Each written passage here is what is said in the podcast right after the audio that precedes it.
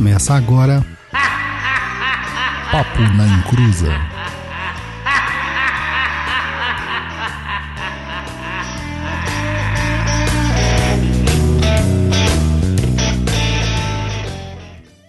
Começou, aqui é Douglas Rainho e Oxalá é meu pai, é rei, venha me valer. Aqui é o Roy e eu prefiro Linha da Fé. Oi, gente, aqui é a Luciana e na minha casa ele não entra. Que isso? Ô, louco. Olá, pessoal. Aqui é o Luiz Guenca e eu tenho fé que esse ano meu time vai se sair melhor. Aê, vai mesmo. E aí, pessoal, então vamos para o programete de Linha da Fé, Oxalá, Jesus Cristo e o que mais, Douglas? Linha o quê? Tem mais algum nome? Linha da falta de paciência hoje. Que isso? Ô, louco. É, nem começou o programa, ele já tá aí com essa amargura aí. Deus me livre. Então, Luiz, os seus recadinhos.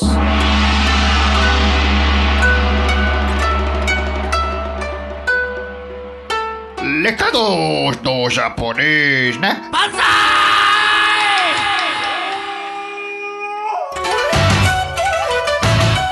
Olá, boa noite, meninos e meninas, seguidores e amantes do seu Inclusa. Como que vocês estão? Tudo bem? Espero que sim. É, galera, no nosso último episódio tivemos vários feedbacks bacanas de vocês e a, a galera adorou o tema e justamente por isso a gente conseguiu um negócio ótimo lá com o pessoal do Núcleo de Estudos Sapienza. 10% de descontos para quem se matricular na turma de Numerologia Pitagórica até o dia 31 de janeiro. É isso mesmo, se matricula lá que você ganha 10%.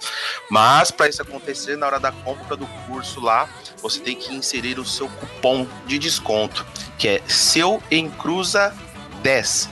O 10 é o número 10 mesmo, tá? Não é escrito 10. Então, o cupom de desconto é seu encruza 10. Aproveita essa promoção aí, 10%, não é todo dia que rola não. Também tá rolando o curso do nosso apresentador, do Roy, sobre iconografia dos santos e seus símbolos lá na Udemai, por um precinho que, cara, sinceramente você não vai encontrar em lugar nenhum.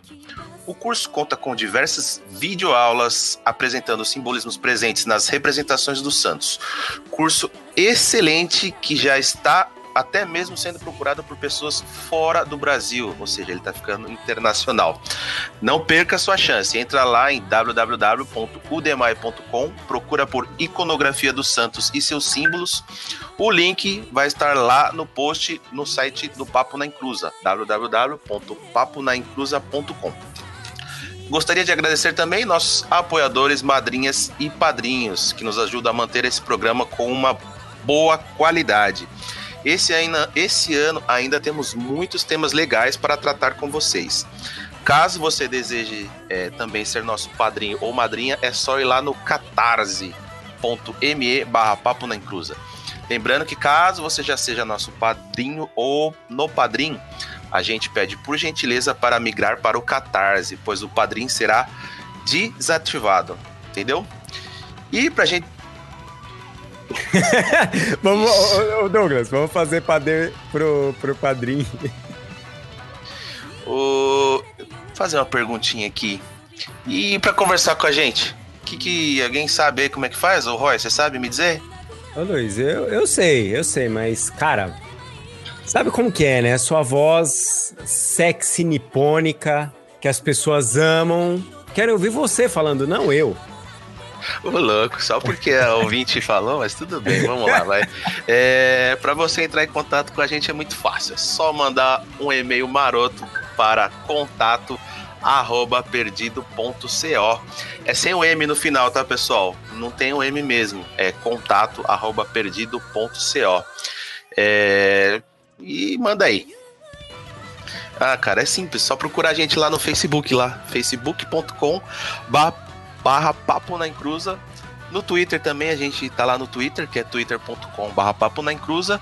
Ou no nosso humilde site, www.paponaencruza.com. E também é. Vamos lembrar, né, gente, que tem também, não só aqui no feed, tá? No, no, nesse feed, né? Tem também no YouTube, no iTunes, mas vocês vão achar a gente também no Spotify. Que né? Aí não tem mais desculpa pra vocês falarem, ai, não escrito papo na Incruz, olha o monte de lugar que nós está. Spotify é, é free, hein? Tem free, é só colocar lá, escuta à vontade. Às vezes você vai ouvir um funkzinho no meio, mas tá, tá da hora, tá da hora. Então, chega na festa, em vez de pôr aquele funk que fala besteira, bota um papo na encruza. E fala besteira também. então é isso aí, pessoal. Um beijão para vocês e, Roy, vamos pro nosso programa hoje que o pessoal tá ansioso aí pra, pra ouvir o que a gente tem para falar. Vamos sim, até porque hoje o tema vai ser muito, muito aguardado. O pessoal tá querendo. O que que tá acontecendo aí, gente? Tem uma pessoa falando? É o seu retorno, Roy. Não, não, retorno? Não, não é o retorno do Roy, não. É que o meu áudio aqui tava aberto. Tá vendo? Já Joga finalizei. A culpa em mim. Joga a culpa em A mim. culpa Então. é minha, eu ponho onde eu quero. Ô Douglas, Sim. ô Douglas, sabia que quando Oxalá fundou a Umbanda era tudo mato nesse lugar aí, cara? É, eles eram ecológicos. então, vamos lá. É, vamos começar o nosso tema. O- a gente já começou ele num, num, num programa atrás, né, Douglas?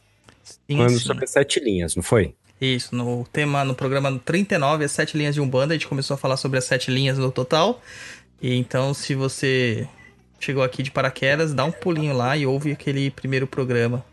Isso, que aquilo ali é um resumão do que vai vir pra frente, né? A ideia é fazer as sete linhas, explicando cada uma, não é isso? Isso aí. Explicando cada uma, é, é, mostrando referência de santos. E, e vocês vão ver, vai ficar bem legal esse programa. Antes, Então, já que. O que foi, antes de Luiz? vocês darem, na hora que vocês terminarem, antes de vocês entrarem efetivamente no tema, tem mais um recadinho. Opa, fala aí. É, o pessoal que acompanhava a gente no Facebook lá, que a gente estava transmitindo no, na página do Perdido, é, desde o programa passado a gente agora está transmitindo direto na página do Papo na Encruza. Então, é no YouTube do Perdido e no Facebook do Papo na Encruza direto. Tem essas duas opções aí para ouvir a gente. Esqueci de dar esse recadinho, então É. E a gente vai ver se a gente consegue fazer isso aí em múltiplas plataformas mais pra frente. É. Aê, Aí nós vamos transmitir no Orkut, até no ICQ. Google Plus. então, é, eu, eu acho que a, a, a grande confusão de- desse tema hoje, Douglas, vai Hum. ser assim: linha de Oxalá, linha da fé ou linha de Jesus Cristo? Então, cara, é, antes de tudo, a gente, eu, eu coloquei as nomenclaturas da forma como eu conheço, né? Como eu pratico. Então, antes de tudo, é, algumas coisas podem se tornar meio confusas. É, eu chamo a primeira linha de Umbanda de linha da fé, com a regência de Jesus Cristo e, né, e tem a vibração de Oxalá. Oxalá é um orixá, mas a gente considera ele dentro da Umbanda como uma vibração, uma força, e não como uma individualidade, como a gente já falou em outros programas. Ô, Douglas, então, é, agora, agora eu vou colocar você num, num pontinho ali para você consegue dar uma explicação legal. A linha da fé, ela poderia ser em, em avatares ou pelo menos em mitos que tivesse a mesma vibração de Jesus, Oxalá? Porque, por exemplo, a, a linha da fé poderia colocar Krishna. Sim. Sim. E tem até teorias de que Krishna é uma versão né, hindu de Jesus Cristo, ou Jesus Cristo é uma versão hebraica de, de Krishna, né?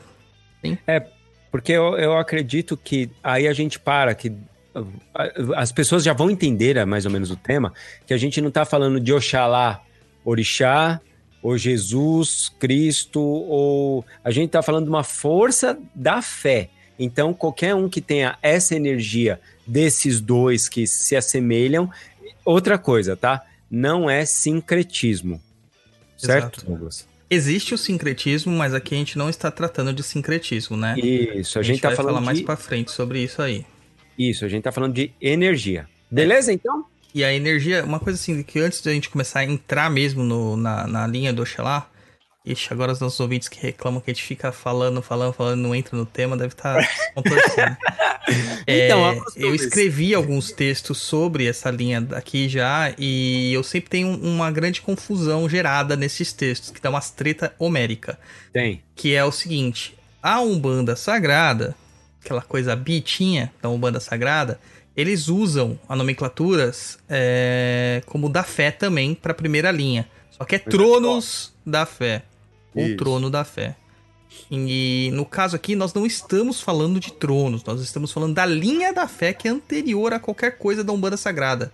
Antes da Umbanda Sagrada sequer existir, já existia uma linha da fé. Então é muito mais antigo do que qualquer literatura que o Sa- Saraceni trouxe. Beleza? Só pra ninguém vir brigar de novo comigo, porque eu já briguei muito com isso, já me estressei dema- demais, então. Treta passada, não vou voltar nessa briga. Ah, tá certo. E aí, o que, que a gente pode começar a falar do da linha de Oxalá na Umbanda tradicional? Então, é, a gente coloca as nomenclaturas dos nomes dos orixás muito pela, pela força que eles representam. Então, quando a gente fala linha da fé e fala linha de Oxalá, são como se fossem sinônimos, porque Oxalá é a representatividade da fé, da fé, da pureza, do amor fraterno. É, e, e a gente sempre põe uma coisa assim na, na, na Umbanda tradicional, que é a regência da linha, que seria um gerentão que manda nesta linha está responsável por todos os outros espíritos que vão se demonstrar aí. No caso da linha da fé, seria Jesus Cristo. Justamente por essa questão icônica, né, do- da Umbanda, é, seguir os preceitos cristãos, ou cristãos, é cristãos mesmo, né? Cristãos. Ele, ele acaba trazendo também com uma figura maior para eles, assim como o, o simbolismo do ser humano perfeito, a figura do Jesus Cristo mítico, né? Não do Jesus Cristo histórico. Então é aquela aquele cara bom que fazia milagre, que tinha uma moral elevada e que praticava o bem por praticar o bem. Fazer a caridade sem. É, é, é, é os preceitos iniciais da Umbanda, né? A caridade. É. Apesar que, assim, a religião que é mais associada a, Jesus Cristo, claramente é o catolicismo, né? Claro. Existem as outras vertentes cristãs, mas a maior delas é o catolicismo. E é uma religião que a gente não pode nem falar. A gente gos- gosta de falar muito mal do catolicismo, né? Mas não para pra pensar sobre ela. Nem sobre ela, nem sobre a reforma protestante, que foram fundamentais para nossa sociedade ser o que ela é hoje. Bom ou ruim, foram fundamentais. E se você pensar, é, a, a catolicismo foi a religião mais poderosa do mundo desde o seu surgimento, né? Sim. Então, assim, é, era chamado de cristianismo, posteriormente pós-reforma acaba sendo denominado como catolicismo, que significa universal, né? Igreja universal, e não é do, do Macedão. É, a gente vê que eles. Cara, o que a gente pode falar de uma religião que, é, é, que escolhia reis e rainhas na Europa, na Europa toda, herdou o sistema de imperialismo de Roma e tem um país, cara. Eles- Sim. Cara, que outra religião que tem um país pra si só? Ah, os hindus têm um país. Não. O chefe de estado do- da Índia não precisa ser hindu. Entendeu? O chefe de estado dos países árabes, cada emirado árabe, cada uma da, dos, dos, do- dos reinos sauditas, não importa, cara.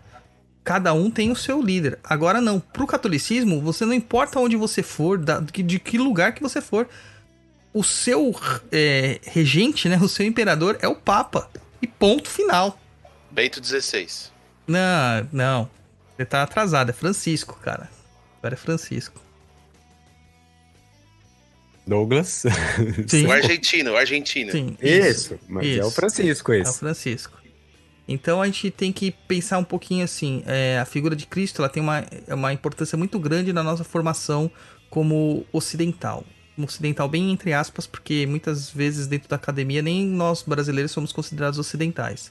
Sim. E tá? Então, é, e uma outra coisa que a gente já tem que destacar aqui é, sim, a Umbanda é cristã. Ponto. É, os fundamentos dela é todo cristão, né? E aí entra naquela, naquela questão chata, né? Ah, mas o cristianismo fazia isso, o cristianismo fazia aquilo, matava gente, teve as cruzadas, teve fogueiras, teve o caramba quatro, né? Cara, primeiro, o cristianismo que a Umbanda prega é o cristianismo primitivo, que é baseado nas máximas cristãs, é, aquelas promulgadas por Jesus Cristo, supostamente, né, ale- alegadamente por Jesus Cristo, e que foram é, acabaram sendo é, passadas para os seus apóstolos, né? Os 12 apóstolos mais próximos dele. Eram reuniões, né, Douglas? Eles faziam reuniões é onde eles comentavam, faziam os, o, a, os, a filosofia, porque não era nenhuma religião, né? Era, era mais uma, uma dissidência judaica, né? Isso. Então, ali eles se encontravam, ali eles comentavam coisas que tinham acontecido tal, mas é, nem, nem parece nem um pouco do que é, por exemplo, a religião hoje, né? Não. Da estrutura que eu digo, toda estruturada, com, com um padre ali, todo, ali eram todos orantes, todo mundo conversava. Não, porque a história da igreja é a maior fake news que existe no mundo, né? É. É uma das mais antigas que permanece aí, aí é, a ser descoberta. Porque, de fato, o que nós temos hoje, o que se transformou a igreja de Roma, na verdade não é nem cristianismo. Cristianismo é anterior a isso. Então, não, totalmente. A, a, o que a gente vê hoje sendo que foi trazido para nós, apesar de todas as reformas e contra-reformas, a gente poderia até dizer que é um paulinismo. Porque é. isso foi muito, assim, é, promulgado por Paulo. E nem uhum. apóstolo de Jesus foi, né? Eles dizem Não. que é um apóstolo póstumo. E a maior parte da Bíblia, cara, da, no Novo Testamento é escrita por Paulo ou por um discípulo de Paulo, que é Lucas, que é. era seu escrivão. Então a gente tem que tomar muito cuidado quando a gente critica a, a, o sistema cristão de da Umbanda, é, achando que é o sistema católico puramente simples. Para falar assim, para a gente ainda é, é, afunilar mais esse funil aqui, é, é católico romano. Romano. Apesar é. que o catolicismo ortodoxo, né, o, oriental, ele também surge de uma cisão da, do catolicismo não, não, Douglas, romano. mas eu tô dizendo assim, aqui no Brasil é que as pessoas, normalmente elas pensam, ah não, a Umbanda não pode ser cristã porque ela, ela vê já direto a católico romano, e não. Não, não. Era... Porque assim, a, quando eles iam... Desculpa, gente, eu, eu vou ter que entrar nessa, nesse assunto. quando eles iam é, nos túmulos, porque no meu curso eu falo sobre arte tumulária, tá? É, iam lá e eles faziam os afrescos para fazer passagens ou para fazer. Não era nem passagens bíblicas, mas eram é, simbolismos muito parecidos com os dos egípcios, assim, que eles usavam símbolos de fênix, de barco, de âncora, é, de peixe, que isso queria dizer várias coisas de Cristo, histórias de Cristo. E, e acredito, assim, hoje fazendo essa comparação com, com, com a Umbanda, a Umbanda é muito isso, né, Douglas? É aquele negócio de você sentar e conversar com uma entidade. Sim. De, de, de, dela te passar uma experiência, dela te passar um conselho que hoje não. Hoje a maioria das religiões chega lá, existe o conselho do padre, do pastor, tudo, mas é diferente. Então, quando, quando vocês escutarem o Douglas falando assim, a Umbanda é cristã, primeiro, que ele não está tentando embranquecer a Umbanda, já começa por aí. Segundo, que ele não está falando de cristã católico romano, que é, é, é uma coisa muito distante do, do que é. E outra coisa, ah, mas ah, os católicos romanos fizeram um monte de bosta na vida. Deixa eu te contar, um monte de terreiro também faz. Faz um monte de bosta. Então não adianta ficar passando pano para um, passando pano para outro. Quando é para ter a, a, o ser humano, faz isso. Quando ele resolve estragar uma coisa, ele estraga sendo um banda, sendo o centro espírita, sendo o pastor. E tem pessoas boas e ruins em todas essas religiões. Inclusive na Umbanda muita gente usa esse ranço católico, né? Pra Isso. meter o pau mesmo no, no irmão do lado, como eles são Exato. piores, né? Do que e como a Umbanda é linda e são superiores. E, cara, não é isso que a Umbanda prega, e nem o cristianismo primitivo pregava. Certo? Eu Opa, acho... desculpa, eu deixei aqui no mudo aqui que tava passando um caminhão. Ah, é sempre assim. Então pode. Tá? 30, ó, 30 ovos, 10 reais. É isso aí que tá é, é o lixo. É o lixo? É. Então, vamos lá. Ô Douglas, já que a gente começou a falar um pouquinho de sincretismo, certo? Sim. Então o que, que a gente pode falar? Jesus Cristo é Oxalá? Não. Assim como nenhum orixá é o santo ao que ele está associado.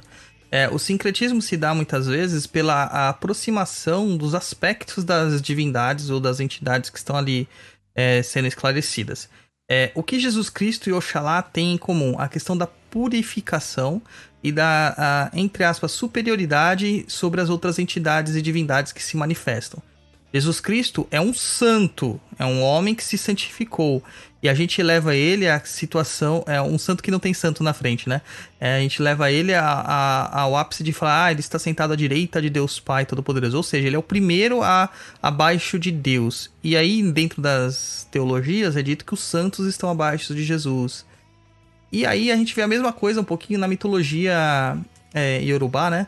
E você vê lá que Oxalá está mais próximo de Olodumare e os outras outras divindades acabam né, intersectando ali com, com Oxalá de alguma forma. Isso já dentro de uma visão é, americanizada, né? Quando foi trazida para cá, para o Brasil, quando as tribos, os povos e as culturas se misturaram. É, eu até recomendo, tem um, um, um filme para saber sobre mais a história do, de Jesus, assim, que, é, que eu achei muito legalzinho, né? Claro que não é verídico, não é fatos históricos, mas é, legal para dar uma visão assim da missão que Jesus tinha, que é aquele The Bible, né, que tá até no Netflix. Tem Netflix. Tem, Tem. Netflix. Inclusive a minha mulher sempre fala que ela gosta porque o ator que faz o Jesus é português. Bora, poxa. É, e ele é muito conhecido lá em Portugal. Ô Douglas, então, sim? É, só, só, voltando um pouquinho no, em outros episódios da gente, é, nesse, nesse, nesse seriado, o, o, Jesus lembra um pouco daquele do Jesus do Yeshua, do, do, do Laudo, ou não? Cara, lembra vagamente, é né? É, não, lembra vagamente. No Yeshua do, do, do Laudo, ele é muito mais humano. É, totalmente. Ele é muito mais humano, né? Ele, ele tira um pouquinho da questão da, da divindade de Jesus, apesar de aparecer as divindades, as, as milagres e tudo mais, os poderes uhum. de Jesus. Mas ele foca muito mais nessa questão do, do da, da, fragilidade da, e da, da missão de Jesus Cristo na Terra, no caso. Né? Tá. De trazer a, a purificação do povo, né? E também promover a fé. E, e, e exatamente o que o Xalá também faz, cara. O Xalá também tem essa, essa, esse lado, assim. Dentro dos, dos itãs de Oxalá, muitas histórias contam das proibições que Oxalá tem e tudo mais. É, que Oxalá não pode ir com álcool e não pode ir com tabaco, entendeu? É, é. Então você vê que já é uma questão de ser o mais abstêmio possível. Sim, para não, não, não, não, não degradar o corpo, não degradar, sei lá, o espírito. É, e o Oxalá é tido como o criador do ser humano, né?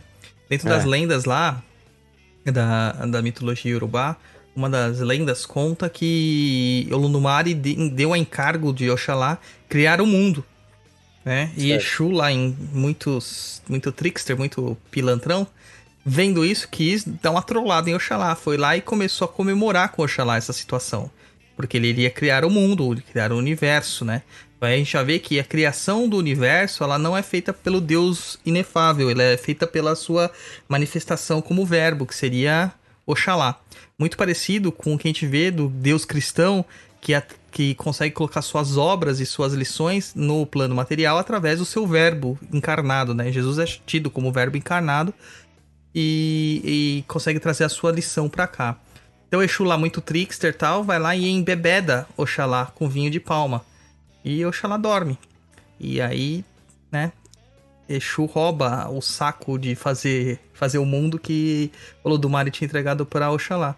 E aí quem acaba criando mesmo o mundo é o Dodua. E posteriormente Oxalá é assim, completamente cheio de, de vergonha. Ele se coloca né, diante do Olodumare e o Olodumare o perdoa pela situação, desde que ele jamais use álcool na vida dele. E Caramba. aí pede para ele criar o ser humano. Né?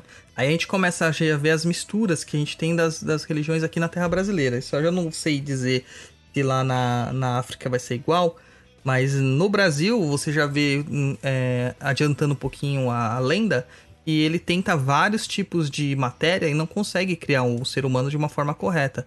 Ou era muito dura a matéria que ele utilizava, né, muito rígida, quebrava, ou era muito flexível, muito mole e não, não moldava. Até que Nanã, consultando Nanã, porque Nanã Buruki era tida como uma orixá de sabedoria, muito sábia, e é, ela vira pra Oxalá e diz, né, que ela tem uma matéria-prima perfeita. Então ela funda a mão dela dentro de uma lagoa, retira aquele barro, aquela argila do fundo da lagoa, dá pra Oxalá, Oxalá molda o corpo do primeiro homem da primeira mulher e pede para o Ludumare soprar né, o, o espírito dentro deste, deste molde. E nós vemos isso também na crença cristã, né? Quando Deus cria o homem e a, a, e a mulher, a primeira mulher, né? Quando não era Eva, é Lilith, no caso, é, criam como iguais e criam da, do barro, né? Que seria a mesma, mesma história. E passando ainda pra frente, a única questão que Nanã cobra de Oxalá é de que quando o espírito saísse desse, dessa matéria, e essa matéria voltasse aos reinos dela, que seria o pó degradasse e voltasse para o fundo da Terra para se tornar um novo ser vivo no futuro. Olha só que legal. Deixa eu só dar um recado. Opa! Para quem não sabe quem é o Yeshua e o Laudo, nós já fizemos um programete falando sobre isso. Se eu não me engano, é o programa de número 9 que nós entrevistamos o Laudo Ferreira, o criador do Yeshua, que, é o, que o Roy citou aí, perguntou pro Isso. Douglas. E acabou de subir um, um tweet dele na minha thread aqui, que engraçado. É mesmo? Acabou de aparecer aqui, ó. O site Judão fez uma lista das melhores HQs nacionais lançadas em 2018. Tem uma dele lá. Aí, ó, tá vendo? Então, o, o, o Douglas. E, e vo- mas a, a- agora a gente pode começar a falar das falanges?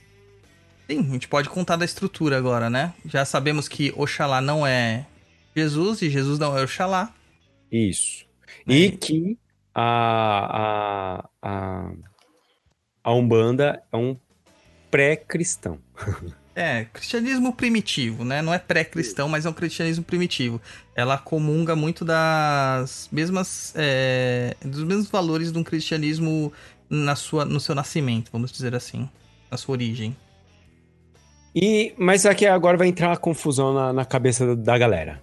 É, porque são as sete falanges que compõem a linha de Oxalá. É, inclusive eu fiz uma pesquisa lá no Instagram do Perdido em Pensamentos e É. eu coloquei lá é, algumas perguntas. Falei, fiz assim: tem caboclo na linha de Oxalá?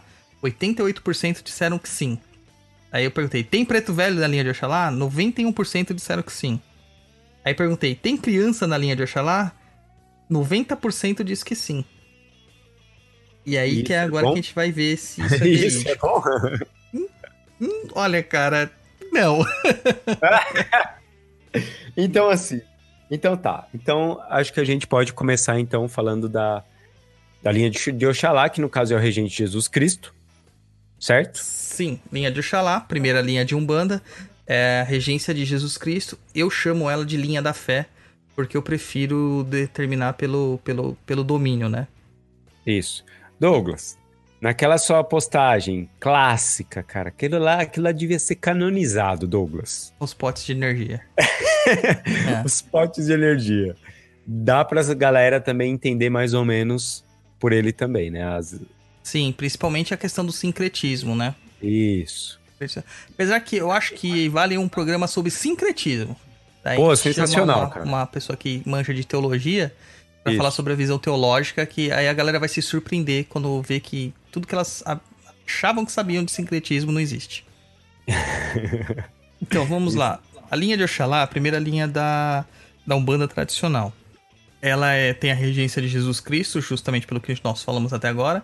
E suas falanges são falange de Santo Antônio, falange de Cosme e Damião, falange de Santa Rita de Cássia, falange de Santa Catarina de Alexandria, falange de Santo Expedito, falange de São Francisco de Assis e falange de São Benedito. No total, sete. Sete. Sempre respeitando os os números sete de falanges e legiões e povos e tribos e tudo mais. Certo. Então podemos começar com a primeira falange, a falange de Santo Antônio. É, aqui nós vamos começar a perceber umas coisas muito legais, cara. É que a- a- os espíritos que compõem a linha de Oxalá são espíritos muito diferentes do que nós estamos acostumados a ver na Umbanda. E a galera vai se espantar porque fala assim, poxa, se é diferente, então quer dizer que estão praticando a Umbanda errada? Não é assim. É que esses, a linha de Oxalá é uma linha que, apesar de ser a, a- a linha primeira e realmente pela assim, as- assim a, a disposição do que a fé representa para uma religião, porque sem fé não existe qualquer outro tipo de domínio. A, a linha de Oxalá é uma linha de suporte, tá? Ela não é uma linha tão de, de consulta. A maior parte das falanges da linha de Oxalá, elas são falanges de suporte. Então, Isso quer dizer que fica nos bastidores. Exato. Nem tudo na Umbanda precisa ser de uma forma descarada e incorporado. Aliás, pouquíssimos espíritos da linha de Oxalá, eles se manifestam incorporados. Pouquíssimos. A gente vai ver nas outras linhas que você vai ver que tem caboclo de Ogum pra caramba, caboclo de Xangô pra caramba, de Oxóssi então nem se fala, mas de Oxalá, cara, você vai chegar num momento e falar, ué, cadê o pessoal que trabalha nessa linha? Você vai perceber como que tem essa diferença, né? Tá. Aí a primeira falange, nossa falange de Santo Antônio. Santo Antônio eu acredito que é um dos santos mais populares que nós temos no- nos países lusofônicos, né? Não É. só aqui também, na África ele é muito popular. Também é dado até que Santo Antônio foi um dos primeiros é, santos a ser incluído, né, ou inserido dentro da convivência dos povos bantus. Então, na África, antes mesmo de qualquer movimento de escravidão é, ou de colonização da África, quando os, os portugueses começaram a frequentar a África, sabe-se lá por quê, né? É, eles já apresentavam Santo Antônio e alguns dos, dos nobres, vamos colocar assim, da, que, da região de Congo Angola ali, né, dos nobres de, da cultura banto, que foram para Portugal nessa missiva, nessa missão de troca de conhecimento, troca de informação, troca de cultura que existia, muitos deles traziam a figura de Santo Antônio como uma figura protetiva. É, o que a gente tem que entender aqui na questão do povo africano, o pessoal acha assim, ah, mas eles foram escravizados, foram forçados a aceitar esse tipo de santo. Galera, não é bem assim. Entendeu? A gente tá muito acostumado a ver essa, essa visão do europeu muito malvadão, do africano muito coitadinho, e, e não estudou a história a fundo. Não estou dizendo que não existiu atrocidades, existiram diversas. Mas o, o, a questão de, da absorção da fé pelo povo africano, principalmente pela cultura banto, se deu normal. É uma forma assim orgânica, foi por osmose. Porque assim, eles viam que os santos tinham certos poderes. E para eles, pro povo de cultura banto, dentro da sua cultura, era absorver o, vamos usar a palavra errada, mas essa mesma, o axé, né, o moio, o mojo, daquela a magia, né, daquela entidade. Então eu falei assim: "Ah, se Santo Antônio é tão bom para aquele branco, eu vou absorver essa magia, porque eu também quero essa magia para mim". É, até porque, não diferente do, do, do cristão, no caso, que é, transformava a- o que tá dentro aqui é bom e o que está fora é ruim, é o demônio e tal, é diferente. Ali você tá lidando com uma magia popular, onde ela viu que funcionou aquela energia, ela vai pegar e pronto. Sim, ele queria pegar a magia para ele. Independente se o santo é branco, se o santo é negro, se o santo é amarelo, não importa. Energia, né? Ele queria pegar magia. Pra ele era É. magia, pra ele era poder, então ele queria se tornar mais poderoso. Então Sim. ele, ao mesmo tempo que ele cultuava todos os seus inquices, ele acrescentava a, o moio, né, a magia de Santo Antônio também pra resolver as paradas dele. Uhum. E, e o, o legal de Santo Antônio, cara, é que ele é muito popular. A gente tem a festa de Santo Antônio aqui, né? Em, em 12 de. 12 não, dia 13 de julho, de junho. E são dentro, tá dentro do Santo das Festas Juninas. E ele tem vários nomes, cara. A gente conhece geralmente ele como Santo Antônio de Pádua. Porque é a Sim. região onde ele morreu, né? Que foi em Pádua, Foi. na Itália. Mas Santo Antônio era português. Ele é originário de Lisboa. Então, lá em Portugal, eles conhecem Santo Antônio como Santo Antônio de Lisboa. E é o mesmo santo. É o mesmo santo. E aqui no Brasil ainda nós conhecemos de outras formas. Santo Antônio de Batalha, Santo Antônio de, de Jurema, Santo Antônio de Pemba. Entendeu? A gente tem outros sufixos para acrescentar. Inclusive, na Jurema, Santo Antônio é tido como uma das grandes divindades que trabalham, das grandes forças que trabalham dentro da Jurema. É, será que não é porque o Santo Antônio, na, no, sincreti, no sincretismo, não, desculpa, nos simbolismos dele, ele tá sempre caminhando e levando a, a, a palavra de Jesus, a fé. Então, será que a, às vezes a gente acaba absorvendo, tendo essa afinidade por ele, primeiro por ele ser franciscano, Sim, né? É, por ele ser jovem. sim também. por ele ser jovem. E por ele, como ele traz a palavra, ele traz aquele, aquele o, o conhecimento de Jesus, quer dizer, as palavras de Jesus, então ele mostra aquele negócio mais jovial. Então talvez é, não seja tão. A sensação é que você não está sendo tão imposto a acreditar naquilo.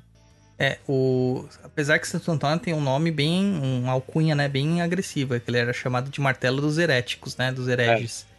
É. E isso se dava não porque ele ia lá martelar as pessoas, né? Mas é porque ele esmagava qualquer um com a sua oratória, que era uma coisa. É porque ele, ele tinha muito conhecimento da. Tanto é que aquelas imagens que mostra ele segurando a, a Bíblia. Toda. Eu já vou dar um spoilerzinho aqui de como funciona.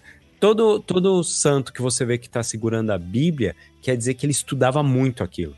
Então ele sabia muito sobre o tema. Então, exatamente, o, o, o, Santo Antônio, ele tinha, ele, ele, ele conhecia tudo. Então, você quer, quer argumentar com ele, segura que ele tem mais argumento que você.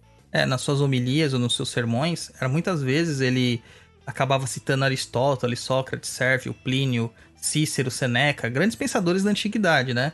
Uhum. Você vê muito isso. E, e, dizem ainda em sua biografia que ele tinha muitos conhecimentos de medicina, de física, de história natural, de zoologia, botânica, astronomia, ótica. Cara, ele era um puta no estudioso. Mas, mas o Douglas, ele não acreditava então em terra plana, né? É, eu acho que não. Se ele estudou ótica, é impossível. É, eu acredito em terra plana. Ah, Luiz, cala a boca, vai. Ô, Luiz, você vai naquele cruzeiro? eu acredito que a terra é plana. Então tá bom, Luiz. Porque senão na parte de baixo a água ia cair, cara. Ah, é verdade. É verdade. E, então, cara, daí você vê que essa figura de Santo Antônio, ele acabou sendo muito, muito mais próximo da gente, até na cultura popular, como o santo casamenteiro, né? Uhum. É, eu não lembro exatamente por que, que ele tem essa alcunha dentro de santo casamenteiro, né? Mas as moças, meu, fazem diversos... Olha o trovão, o, o rojão, rojão que estourou aqui é, esse santo casamenteiro, alguém casou. Então, é, tem muitas essas questões de simpatia que a galera faz, promessa, é, coloca o Santo Antônio de cabeça para baixo e coisas do tipo, né? Tira o menino Jesus dele. Menino, é, mó magia negra, cara, usando o Santo Antônio, né? Mas é isso aí. É isso aí. Põe ele de cabeça para baixo, pendurado na cama. Debaixo é, da cama. Então, justamente por essa, essa, esse lado dele, de toda essa questão de lidar com, com pessoas assim, é, sem pares, né? Pessoas incríveis pelos, pela sabedoria, ele acaba sendo o regente da falange de Santo Antônio dentro da linha de Oxalá, ou da linha da fé. E junto com ele, geralmente, vem outros espíritos que trabalham sobre a sua inspiração, né? E esses espíritos, geralmente, eles atuam de, de uma forma indireta, através da intuição e da inspiração. Né? E os espíritos são geralmente é, freis, freiras e monges. Então você não vai ver um caboclo Antônio, você vai ver muitas vezes um irmão Samuel, irmão Ezaquiel, irmã Beatriz, tal, tal, tal, tal, tal. E, geralmente esses falangeiros eles se manifestam mais no começo das giras, quando tá fazendo aquela abertura das palavras bonitas, da, da, das palavras de elevação e tudo mais. Eles não vão dar consulta, raramente vai, você vai ver um, um espírito desse falando individualmente com uma pessoa. E quando estiver falando individualmente é para passar um recado para todos, no todo, né? E, e eles acabam sempre deixando essa mensagem de elevação.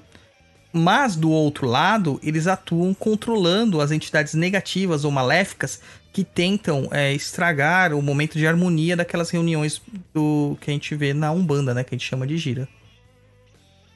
Certo. Aqui Essa nós não encontramos caboclos, nem pretos velhos, nem crianças. Então tá. E nem Exu? Muito menos Exu. Mas Douglas, vamos lá então. E Santo Antônio pequenino, Botafogo no Paiol e os caralho quatro. Como que funciona então? Por que, que falam tanto de Santo Antônio com Exu? Então, é... há, há quem diga que é pelo, pela questão da oratória, uhum. né? Que Santo Antônio tinha uma oratória fantástica e por Exu ser o dono praticamente da mensagem, da conversa e da palavra, né? Certo. E Santo Antônio não era um santo omisso. Ele não era um ah. santo que ficava parado. Ele sempre lutava contra as desigualdades. Então ele era atitude. E Exu também é atitude, é ação, né? Então tem essas associações. Mas a ah, gente então. nem pode levar muito em consideração muitas dessas associações, cara, porque se for assim, em Cuba Exu é sincretizado com o menino Jesus. Ah, é, então Exu é de Oxalá. É, tá vendo? Ai, meu Deus. Já deu, Então. já, já deu ruim já. No meu inbox amanhã vai estar cheio de gente me xingando. e, a, e a segunda falange? É a falange de São Cosme e São Damião. A falar- única proteção. A única Nossa proteção. Senhora. Você não vai falar que é a linha das crianças? Não. Então, é, é, realmente, essa é uma segunda falange curiosa, porque a gente já vê dois santos, né? E não um só. Cosme É. e Damião, como todo mundo já sabe, eram gêmeos, mas não eram crianças, né? Eles eram médicos, eles eram doutores, eles trabalhavam com, com essa questão de saúde. Eram irmãos gêmeos e eles representam muito na, uma inspiração, assim, é, uma aproximação com as lendas de Castor e Pollux, né? A lenda dos Ibejes, que é uma lenda é africana e tudo mais. Então essa associação dos gêmeos divinos acabou também pegando pra eles, né? Aham. É, na realidade, a falange de Cosme e Damião, ela não é a falange das crianças em si, mas a Como falange assim, Douglas? é, então. Existem crianças, mas não é a falange das crianças. É a Ah. falange das, da, dos médicos, da cura, né? A gente chama que era a falange dos médicos do astral, geralmente. Então, Aham. pessoas que trabalhavam com medicina encarnados provavelmente estarão inseridos dentro desta linha quando trabalham como missionários.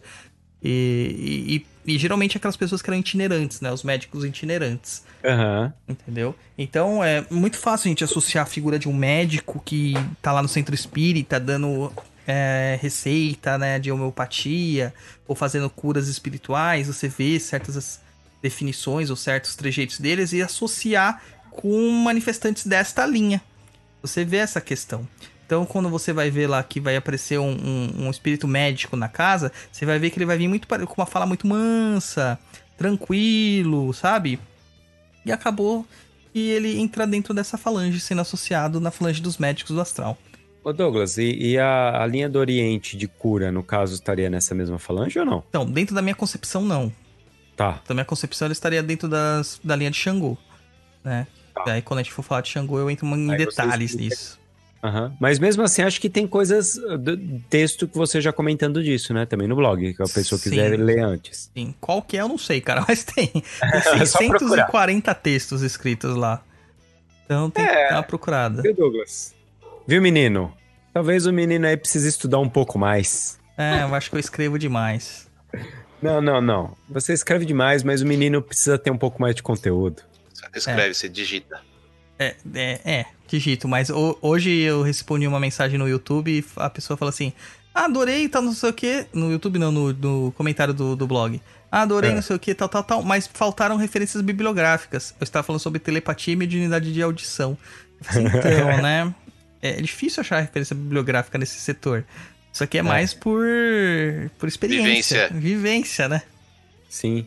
É, então é complicado, complicado. Por Inclusive que você tem não, um, você não tem um falou café- você não falou referência bibliográfica? Douglas Rainho. Ah, Você não aí, falou isso aí pra ia ela? ser muito mala, né, cara? Aí ia ser muito mala, né? Então. Tá bom, falava É porque Roy são- Mesquita, então. Não, essa aí eu só falo quando eu arranjo treta e falo, foi o Roy Mesquita que falou. Ah, é, é verdade.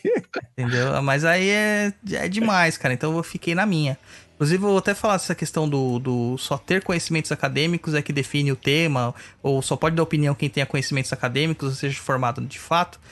É, o Luciano Pires, lá do Café Brasil, fez um episódio aí, é, chama Etos, Logos e Patos, e o Diálogo Aberto. É muito interessante para a gente começar a refletir sobre esse assunto. Ideologias políticas de lado, porque eu não concordo com tudo que ele fala, mas esse episódio tá bem legal. Legal. E o que, que a gente pode continuar falando da linha de Cosme e Damião? Então, as crianças aparecem aí. Oh, né? É, as crianças aparecem aí. Mas também aparecem é, falangeiros de uma outra linha, que é a linha de Omulu. Linha de Omulu está praticamente ali, dentro da linha de São Cosme e Damião. Porque Omulu também trabalha com a cura. Ah, sim. E quando eu falei uma vez pra alguém que, ah, não, o Mulu tá trabalhando direto na linha de Xalá, todo mundo falou, nossa, imagina, onde já se viu um negócio desse? Eu falei assim, cara, repre- presta atenção, repara num falangeiro de Omulu. Ele lembra muito uma figura do próprio Oxalá. curvado, com uma mortalha branca em cima, vela branca, sempre assim. Aquele Oxalá mais velho, né? Sim, o Oxalufã. Oxalufã. Você vê que tem uma relação muito próxima dessas duas divindades, né? Aham. É, outras pessoas falam assim: ah, não pode ser também linha de cura, porque tá, a linha de cura é linha de Oxóssi. Sim, mas aí a gente tem que entender as, as especificidades de cada uma das linhas. Oxóssi seria mais a questão medicamentosa, através da cura das ervas, dessas coisas. É, o Mulu seria mais a transmutação, a modificação de um estado para outro.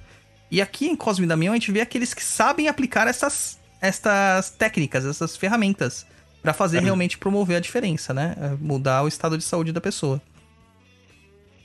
E será que é por isso, então, ou que as crianças entram, cara? Porque normalmente eles falam, né, que trabalhar com criança pra, pra coisa de cura, assim, de fé, de é, é bem forte. É. Aí a gente entra na questão da criança em si, né? O Herê, como chamam, ou Ibeji, como chamam, que são nomenclaturas erradas, o certo é criança mesmo. É, é uma das, das entidades mais misteriosas que a gente tem dentro da Umbanda. É, né? Então, muita gente não, não entende exatamente o que, que é uma criança dentro da Umbanda. Acha que é um espírito infantil que acabou de desencarnar. E não Aham. é. Não é. A maior parte deles são seres encantados que nunca tiveram uma vivência humana. E justamente por isso eles são puros. E eles não poderiam estar em qualquer outro tipo de linha se não fosse a linha de Oxalá, que é a linha dos mais puros possíveis. Ô Douglas, e aí é por isso que ele tá na linha de Oxalá, porque ele tá sobre a tutela do Preto Velho? Então, ele acaba trabalhando com o Preto Velho, né? Então ele tem uma relação, mas ele não está sobre a, a tutela do Preto Velho. O Preto Ah, não? Velho, não. O Preto Velho, na verdade, ele é aquele que vai dar um pouquinho de humanidade pra criança, né? Aqueles que a gente, nós- que a gente chama de Herê. Porque o Herê, ele é alienígena, cara. Não É, que ele não, vem de é- outro planeta, né? Mas ele é totalmente alienígena na nossa sociedade. Aham. É, porque dele mostra, tipo, ó, é assim que trabalha, tal. Então, aquele negócio do conhecimento. Porque senão, foi o que você falou, totalmente alienígena. Ele ia chegar aqui causando. Sim, ele dá as diretrizes básicas pra se seguir. Então ele fala assim: olha, é, eu sou o vô, sou mais velho, ou seja, mais velho no sentido, eu tenho mais experiência Aham. na vida, na vivência como um ser humano. Você não sabe ainda, então me escuta. E o Herê escuta, cara. Escuta, cara, eles têm um, um respeito para com o Preto Velho que é incrível. Sim, é incrível. E o, o ele acaba tendo esse poder maior, que eu acho que de todas as entidades que a gente pode ver na Umbanda, o Herê é a mais poderosa de todas, por causa dessa pureza dele. A pureza de, de, de estar muito mais próximo da fonte original, né? Das energias prim- primi- primitivas ou primevas. Então, eh, ele consegue acessar essas energias de uma, com uma facilidade tremenda. Ô Douglas, aí é que tá. Agora você pegou um ponto interessante, que você falou da pureza. Mas dizem que mandiga de, que- de herê é complicado. Sim, só Herê quebra. Então, só herê quebra. E aí entra aquele negócio, a, a pureza. A pureza não é no sentido de bondade. Isso. A pureza é no sentido de- de Ele tem acesso mais rápido à fonte primordial. Sim, pureza que não há mistura, entendeu? Ah, entendi. Não há uma mistura. Ele é puramente aquela energia. Ele não Tá. teve uma mistura de outras energias ou de outras situações no caminho dele. Tá. Entendeu? Não, é porque é por causa disso, né? Que às vezes a pessoa fala, é, mas eu fiquei sabendo que tem uma magia de herê, ou todo herê é bonzinho e não sei o que lá. É pra isso, pra mostrar que pureza É. não necessariamente é bondade. E Existem herês que não são Exumirins, mas existem herês É. são muito complicados, cara. São muito complicados de se lidar. Eles são selvagens. Essa é a palavra correta. Seriam selvagens. Eles não são malvados, mas eles são bem endiabrados. Entendeu? E, e geralmente esses eles não aparecem em linhas abertas de. Mas alguns se infiltram nos dias das festas de Cosme e Damião. É, E aí causa o caos. o caos, completamente o caos. Uma outra curiosidade dessa linha, Roy, é a questão que alguns falam que é Cosme e Damião do 1, né? Você já ouviu isso, Isso. aí? Isso, tem até na, na- na no, no ponto, né? É, Fala, cadê do 1? é, é Cosme e Damião, cadê do 1? Do 1 foi cavalgar no cavalo de Ogum. Alguma coisa assim. É, a curiosidade é que Dom não existe. Sim. É, e tem a, a lenda lá que a gente conhece mais, é que um dono de uma loja no Rio de Janeiro quebrou uma das estátuas. E Cosme e Damião era, era vendido separado, né? O Cosminho e o Damiãozinho. E um deles acabou quebrando e ele esqueceu metade da, da imagem lá entre os dois. E, a, e falaram: ah, olha lá, tem mais um ali, é o 3, né? E, É. e isso aí se deve porque no Rio de Janeiro é comum você chamar Cosme e Damião de 2-2. Né, Tá. 2-2. Daí, como só tinha metade, os caras começaram a falar dou um, é 2-1, 2-1, 2-1, Dou 2-1, um. dou 1. Entendeu? Olha só. Então. É porque você não vê a, a- na- nas imagens assim mais clássicas, você só vê os dois, os dois irmãos, não Sim. tem uma criancinha no meio. Às Não, vezes eles colocaram não- hoje essa criancinha pra, tipo, dois adultos que trabalham com uma criança, né? Um- É, até teria uma representatividade simbólica, né? Se você for ver que Aham. as crianças realmente estão aí dentro. É, mas a gente tem que parar com essa coisa de que Cosme e Damião são infantis. É, Eles não, não, são infantis. E eu ia te perguntar mais uma coisa de. De Não tem caboclo também aqui. Ah, então. Essa É... falange também não tem caboclo. Isso. É, você falou no ponto que normalmente eles falam muito, quando eles é, comentam de criança, eles falam que a criança, o herê, está. O, o, o herê tem aquele brinquedinho que é o cavalinho de madeira, que é o cavalo de Ogum.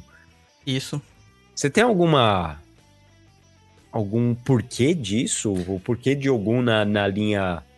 Nessa linha dos herês? Eu sei que a gente tá, tá falando de outra coisa, mas. Cara, não tem um porquê específico, assim. Ogum, ele é muito importante pra todas as linhas. Aham. Não é porque eu sou filho de Ogum que eu falo isso, não é, não é Aham. corporativismo, mas é Nem um porque Ogum é aquele que vai à frente de todos, né? Dentro Tá. da. Quando a gente começa a falar sobre origem da Umbanda, a gente percebe que Oxalá dá permissão pra Umbanda ser fundada por Ogum. Entre simbolismos e metáforas aí. Então, se a gente Certo. for falar assim, quem é o dono da Umbanda seria Ogum, de fato. Ah, entendi. Então, todas as ligações. Você pode perceber que São Jorge é muito, muito, muito cultuado em, no, no país todo. É, no mundo todo, né? Uhum. E também Ogum, na sua, na sua é, é, forma mais africanizada, ele é muito querido também por muitas pessoas. Sim. É isso que a gente fala quando chegar em Ogum. Isso. E aí a gente pode falar da terceira falange, que é de Santa Rita de Cássia. Cara, eu acho que é a falange que eu mais gosto. É mesmo? Por que, Douglas? Porque Santa Rita é B10 total. É, entendeu? Ela é foda, cara. Santa Rita de Cássia, ela é extremamente poderosa. Sempre foi, mesmo Sim. enquanto encarnada, né? Ela é, é, Pode falar. É Rita, né? No caso lá, eles falam que é diminutivo de uma, de uma, uma- do nome italiano Margherita, né? É. Que acabou dando origem ao nome Margarida, que na tradução em latim significa pérola, criatura de luz ou pessoa iluminada. Preciso falar mais alguma coisa? É. né? Ela, chama, ela chamava, na verdade, Margherita Lotti, é, italiana, e aí acabou se tornando a Santa Rita que nós conhecemos. É dada como a santa das causas impossíveis. Então, Certo. se ela consegue resolver o que é impossível, a gente nem precisa falar mais sobre o poder dessa mulher. Só que ela é tão ferrada, cara, que assim. é, ela, é, dentro das suas histórias, ela chegou até mesmo pedir pra Deus levar seus filhos, cara, embora. Foi. Desencarnar, entendeu? Por causa de, de questões é, espirituais dela mesmo. Aham. Então, mano, cara, é, eu acho essa entidade, essa santa, assim, uma das santas mais. A história mais triste e ao mesmo tempo de maior é, exemplo de superação e de dedicação ao terceiro, ao próximo, né? Existe. Você, tem o, você tem o texto, não tem, dela no blog? Tem, tem um texto lá, chama. é, se eu não me engano, chama Santa Rita de Cássia mesmo. Eu falo bastante sobre a história dela, fiz uma pesquisa, né? É, Tem oração dela, Tem tudo, oração, bem ela legal. sofreu muito na mão do marido dela. Aham. Entendeu? Ela, cara, ela é- tem uma história de vida fantástica. Entendeu? E é incrível porque, cara, ela foi até. Ela teve dois filhos dela doentes que morreram. E ela pedia para Jesus levar os filhos embora. para eles pararem de sofrer, né? Ela foi rejeitada num mosteiro agostiniano. Eu nunca gostei muito dos agostinianos, mas ela foi rejeitada porque ela era viúva. Entendeu? Então, pô, ela ouviu São João Batista, Santo Agostinho e São Nicolau de Tolentino falando com ela pela clara audiência. Aham. né? Então, é complicado, cara, é complicado. Esses santos fizeram o mosteiro que tinha é, rejeitado ela simplesmente aceitar do nada. Entendeu? Foi um É. dos primeiros milagres, é, fora o milagre que ela fez quando ela já ainda morava com os pais dela, esse aí foi um dos primeiros milagres ela já se transformando praticamente uma santa encarnada, né? Sim. De tanta energia que essa mulher devia ter. Muita energia. Eu- E ela morreu por, com 78 anos, diz a sua biografia que ela morreu com 78 anos. Na época que ela viveu, cara, 78 Ela era anos é, é muito, cara. né, cara? 78 anos ela já tava vovó. Muito vovó. Vovó? Aham. Anciã isso aí, cara. É, O gozado também, gozado não, né? O curioso nela é que ela tinha uns estigmas também. É, principalmente o estigma do terceiro olho, que seria das coroas de espinhos, né? Que só as pessoas mais santas e que passaram pelos maiores sofrimentos teriam, né? É. E é uma mulher, né? Uma E o que, mulher. que a gente pode falar da, da Santa Rita dentro da Umbanda, Douglas? Então, a Santa Rita ela acaba trazendo pra gente essa questão da figura feminina de extremo poder e que é dedicada à sua fé. Que ela não precisa de casamento, de um homem ou de sexualidade pra desenvolver todo o seu poder. Né? Ela Aham. acaba encabeçando essa, essa terceira falange aí da linha da fé e ela tá subordinada só a Jesus Cristo. Ela só recebe ordens direto de Jesus Cristo dentro da Caraca. que a gente tem de da Umbanda. É. Tem uma ideia da, do, do poder dela. E a maioria das, das entidades que atuam sobre a sua, o seu comando, elas são de espíritos encantados. E geralmente de natureza feminino. É muito raro ver um espírito masculino atuando por Santa Rita. Os que atuam por Santa Rita é porque eram devotos dela em vida. Mas que tem a energia dela realmente são só espíritos femininos. E ela é muito evocada, né? é, trazendo harmonia. Ela é muito evocada para trazer harmonia. Tanto em espaços religiosos quanto no- na casa das pessoas, na família. E também é, ela faz com que a gente perceba que os nossos erros, nossos pecados, como os cristãos falam, na- eles podem ser convertidos em dádivas, em benefícios. Porque você aprendendo com esses erros, você adquire sabedoria. E a sabedoria é o maior presente divino. Verdade. Entendeu? Aí, além disso, cara, as entidades que trabalham com ela são extremamente disciplinadas, não, não fraquejam em fé, não trabalham de forma incorporada, como a gente tá acostumado a ver no terreiro, elas trabalham por trás. É, toda a questão de perfídia, uma maledicência, que as pessoas que falam pe- por trás de você, né, as línguas de cobra, eles atuam também nesses campos, atuam na questão dos prazeres mundanos, sabe? É, mostrando para as pessoas que alguns prazeres mundanos não vão levar elas a lugar nenhum, que elas têm mais obrigações e deveres que elas têm que cumprir, que elas têm seus objetivos de vida. E elas mostram o caminho que a pessoa tá errando.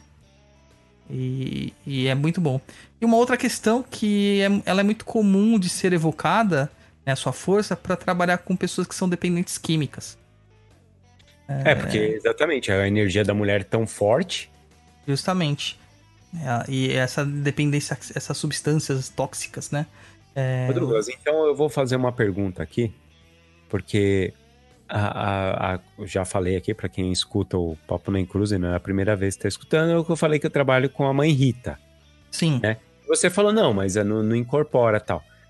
O caso dela usar o Rita no nome não quer dizer que ela é da falange da Santa, Santa Rita. Rita. Não.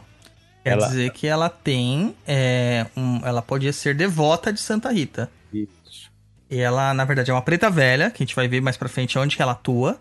Aham. E ela trabalha intercalada ou irradiada, ou, um, ou cruzada, como a gente costuma falar no jargão de terreiro, com as Aham. energias de Santa Rita. Existem entidades que cruzam com o Santo Antônio, com Santa Rita, com São Cosme de São Damião. Tem entidades que cruzam com essas energias, mas elas não são exatamente desta falange. Tá. É exatamente isso. Porque, né, como tá falando Santa Rita, às vezes a pessoa fala assim: ah, mas eu tenho uma preta velha que é Rita, então é por causa que ela é dessa falange. E não é bem por aí. Não. É, o, a Santa Rita é uma daquelas que seguem os preceitos de Jesus também. Ela não aceita bebidas alcoólicas. Então você tem que fazer sua oferenda sempre com água, tá? Sim. É, se você quiser acrescentar alguma coisa pra dar de presente exigindo, ou pedindo, ou evocando, ou clamando, depende do nome que você quer dar, né? Para as energias dessa entidade, você oferece rosas, mel e geralmente a vela é a vela de cera de abelha, tá? Tá. Não se usa velas que são de parafina para ela. Geralmente é de cera de abelha. Legal. Tem mais alguma coisa dessa falange ou podemos passar para a próxima falange? Cara, essa falange tem muita coisa, mas eu recomendo o texto lá. Vou deixar no link no post e as pessoas dão uma lidinha, porque tem história dela, é legal. Só que ficar contando aqui fica maçante, né? É, pessoal, ó, quando eu. tá falando post, né? Que às vezes a pessoa ela só escuta pelo Spotify ou, Ou só pelo YouTube, né? Isso. No www.paponaencruza.com vai ter sempre todos os nossos podcasts. Quando ele fala que. Repete, é, repete aí, Luiz. É www.paponaencruza.com. Isso. Então, você vai ver na postagem, no caso, o Papo na Encruza 42, Linha da Fé, Oxalá Jesus Cristo. Você vai clicar nele e vai estar no post essas dicas que a gente está falando. Dicas, links e tudo links mais. livros. Normalmente a gente recomenda algum livro lá, os textos do Douglas, todos esses textos que normalmente a gente fala assim, ah, vamos linkar no post. Tá lá, tá bom? O curso do Roy vai estar lá também. Vai estar lá o também. curso da numerologia lá do Núcleo Sapiência também vai estar lá. É, tá todo mundo vai lá. estar todo mundo lá. É, lá, no- é, lá é o clubinho, lá encontra todo mundo. E aí, então, a gente pode falar da falange de Santa Catarina de Alexandria. Por que tão específico, Douglas? Cara, Que será que ela era de Alexandria? deve Não. ser, né? Porque se for só de Santa Catarina, tá aqui no sul do Brasil, né? Cara, você já ouviu falar dessa santa? O Roy talvez porque estuda iconografia, mas ela é uma ilustre desconhecida, né? Como diria minha mãe. Porque, cara, é uma santa que a gente não tem o costume de ouvir falar, né? Santa Catarina a gente conhece pelo estado de Santa Isso. Catarina, mas a gente nunca parou pra pensar que a gente tem um estado com o nome de uma santa que a gente não sabe muito bem quem é. É. É, a- a- ela é uma das grandes lendas né, da, da- da- do cristianismo. É uma daquelas que foram arrebatadas, ditas como as santas que foram arrebatadas. Arrebatamento, pra quem não sabe, é passar dessa vida pra uma outra vida sem morrer. É o que o encantado faz, né? Ele se encanta sem morrer.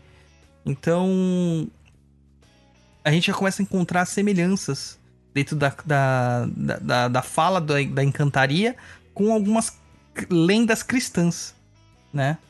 Certo. Então você veja aí. O a Santa Rita, a Santa Rita não, Santa é, Catarina de Alexandria, cara, é tão específico justamente por causa disso que o Luiz falou. Ela vem de Alexandria, né? Ela acaba sendo padroeira Palmas, da... palmas pra mim. Yes! Ah, moleque! ela acaba sendo é, padroeira de estudantes, filósofos e professores. Então ela tá naquela categoria de que é uma, uma, uma, uma parte que se trabalha mais com o mental, Certo. certo? Então ela é uma grande pensadora. Então você vai ver muito a evocação desta, desta falange para trabalhar nas questões de argumentação, de eloquência, pregando e convencendo é, não só as pessoas que estão ali encarnadas, porque as pessoas, a gente esquece, né, que num terreiro não vai só encarnado, vai um monte de desencarnado. Tem um Sim. amiguinho que visita terreiro que tem medo de fantasma. Cara, tem um monte de fantasma do teu lado, você só não tá vendo É. né? Então é, eles acabam sendo aquelas pessoas que vão argumentar com esses espíritos que estão perdidos. Não só no terreiro, quanto quando tem excursões nas zonas umbralinas ou mais densas, para tentar é, trazer esses espíritos para um, um trabalho de, de melhora, de, de acolhimento, de um trabalho de hospital mesmo, né? Existem falangeiros desta linha que acompanham é, as incursões nesses locais para convencer esses espíritos que estão muito brutalizados. Entendeu? É, porque eles, ele é aquele, é os, como que é que tem na polícia? Ah, Negociador. Negociador. tipo um negociador, então. É, e assim, eu particularmente eu não conhecia sobre Santa Rita, até começar a ler sobre Joana d'Arc. Joana d'Arc a gente sabe que Santa é uma Rita fi- não, Santa Catarina. Santa Catarina. É, que eu gosto tanto de Santa Rita que acabou confundindo. Ficar repetindo. né, a Santa Catarina, é, eu acabei é, conhecendo bastante por Joana d'Arc. Joana d'Arc é aquela figura que todo mundo conhece, aquela mulher fantástica que praticamente ganhou a guerra para a França, né? Inverteu totalmente a guerra a favor da França na, é, na Guerra dos 100 Anos, se eu não me engano. E acabou sendo depois simplesmente queimada viva porque já não servia mais aos propósitos do rei. Não é porque ela era bruxa, amiguinha, é porque a política ali dizia que ela era mais querida que o próprio rei. Isso. Entendeu? Então, é, a gente sabe que Joana Dark era uma médium assim incrível. Inclusive, o meia-culpa da França é que vários lugares que você vai tem uma estátua fodona da, da Joana d'Arc espalhada pelas cidades. E é- ela foi a grande responsável pela identidade francesa, na verdade, nacional, Aham. né? E alguns até acreditam que ela tenha sido a, a maior médium, a médium mais poderosa depois do próprio Cristo que encarnou na Terra. Né? E, e- então é, é- é, conheci né, essa questão da Joana Dark porque quem conversava muito com Joana Dark, quem dava muito das dicas para Joana Dark nas suas eloquentes palestras, né, que ela, ela envolvia totalmente o exército francês, era Santa Catarina de Alexandria. Era ela que chegava e dava essa, essa inspiração para ela falar, né? E quando Santa Catarina estava viva, é dito que ela acabou é, sendo, é, como eu diria assim, é, punida, né, por, pelo imperador romano da época, que era o Maximino Daia, acho que é alguma coisa assim, porque ela era cristã. E prendeu ela. Falou que ela só seria libertada depois dela ter sido humilhada pelos maiores sábios do mundo, os 50 maiores sábios do mundo. Cara, nunca ninguém conseguiu. E todos os sábios do mundo, inclusive os, aqueles que se declaravam abertamente pagãos, eles acabaram converti- é, convertidos ao cristianismo. Entendeu? Ops, desculpa. E, e no caso, é, quais seriam as entidades que trabalham com essa energia? Geralmente, Nenhuma delas incorpora, né? Nenhuma delas incorporam. Elas trabalham geralmente em, em sessões de desobsessão. Elas atuam do lado muito. E aí tem homens e mulheres, atuam muito próximo da, do, do doutrinador espiritual. Tá. Trazendo aquelas palavras, aquelas. Aquela, aquele, aquela argumentação clara e concisa para você não ser enredado. Existem muitos espíritos trevosos que a gente fala assim: ah, é trevoso é, é atrasado, ele não sabe raciocinar. Muito pelo contrário, existem espíritos trevosos que te dão um nó. Então essas entidades elas trabalham justamente para te dar um argumento para conseguir combater os argumentos que eles trazem, né? Certo. E uma questão também assim que é legal é que ela combate os falsos profetas. Ela é totalmente é, aquela figura combatente contra toda forma de ignorância e de mentira. Então ela deve trabalhar bastante nos terreiros aí. hein? Ou demais, cara. Um- Uma entidade que trabalha muito próxima a ela, que a gente acaba falando assim depois também na linha de algum, é São Miguel. São Miguel Arcanjo. né? Que era uma das vozes que Joana Dark também ouvia. O próprio Olha, São Miguel. E, e será que ele trabalhava junto com ela pela questão de, de ser um executador, por exemplo? Tem o cara que argumenta e, e aquele que vai é, retirar, resolver, é, levar para um outro lugar. Será que é por isso? É, eu acho que ele era o cara que fazia a triagem, no caso, né? E, E aqueles que estavam preparados para ouvir a palavra, eles passavam pelas entidades da, é, da argumentação de Santa Catarina, né? Ah, legal. Tanto que no terreiro é, é também dito que quem faz a primeira conversa, né? Quem faz a primeira entrevista não são os encarnados ou os médios. São entidades desta falange. Mesmo que você não as evoque, elas são evocadas naturalmente quando você fala Epa Babá Oxalá no começo dos trabalhos, entendeu? Aham. É meio que uma senha já. É, era isso que eu ia falar, uma senha, uma palavra-chave para colocar todo mundo para trabalhar já. Sim, sim. Legal. E a gente pode falar da quarta falange, que é de São Expedito. Que é o santo mais popular da, da, da, do- da periferia de São Paulo, cara. Porque onde você vai tem uma faixa escrita assim: Eu agradeço a Santo Expedito pela graça recebida. É, é verdade. Daqui a uns dias vai E ser aí Eu as, agradeço ao as Abralas. iniciais só do nome. É, só as iniciais. Daqui a uns dias vai ser Agradeço a Bralas por a graça Não é concedida. difícil não, viu? Eu já encontro uns por aí. É, vou perguntar pro Rodrigo se ele se inspirou no Santo Expedito. Então, o Santo Expedito é um dos guerreiros que a gente começa a ver na linha de, Ox- de Oxalá. Muitas pessoas falam assim, ah, mas como um santo guerreiro pode estar numa linha de pureza? É Justamente por causa da pureza de crença que ele tinha. Ele era um guerreiro da fé, entendeu? Um militante da fé. Ele lutava contra mal, o mal que existia na, enquanto encarnado, e sempre ele era muito enérgico, muito rápido naquilo que ele fazia, naquilo que ele executava. Por isso que hoje ele é chamado de o santo das causas é, imediatas, né? Então quando você precisa de uma necessidade assim muito agora, você chama Santo Expedito. E como a gente não tem paciência, e Oxalá é tido também por isso. Uma das lendas diz que Oxalá não tem paciência. Apesar de ser preguiçoso, não tem paciência. E nessa aí, o que, que a gente pode fazer? Porque, assim, pelo que eu, que eu reparei aqui, Santo, Santo Expedito lembra um pouco é, São Jorge, Sim, um pouco, bem de leve. militar. São Jorge? Eu ouvi São Jorge? É, tá 1x0 Corinthians, viu? Vai, Corinthians! Fala, Roy. Então, não, era isso mesmo. Porque como ele é, é guerreiro e tal, então, por isso que eu tô falando, é, tem algumas coisas parecidas, então, dentro da Umbanda São, São Expedito, Santo Expedito e São Jorge. Sim, é, ele é muito confundido com os Oguns, né, que a gente vê por aí. E... Mas, é- mas assim, ele não é um, um- uma entidade bélica. Você nunca vai ver ele empunhando uma espada.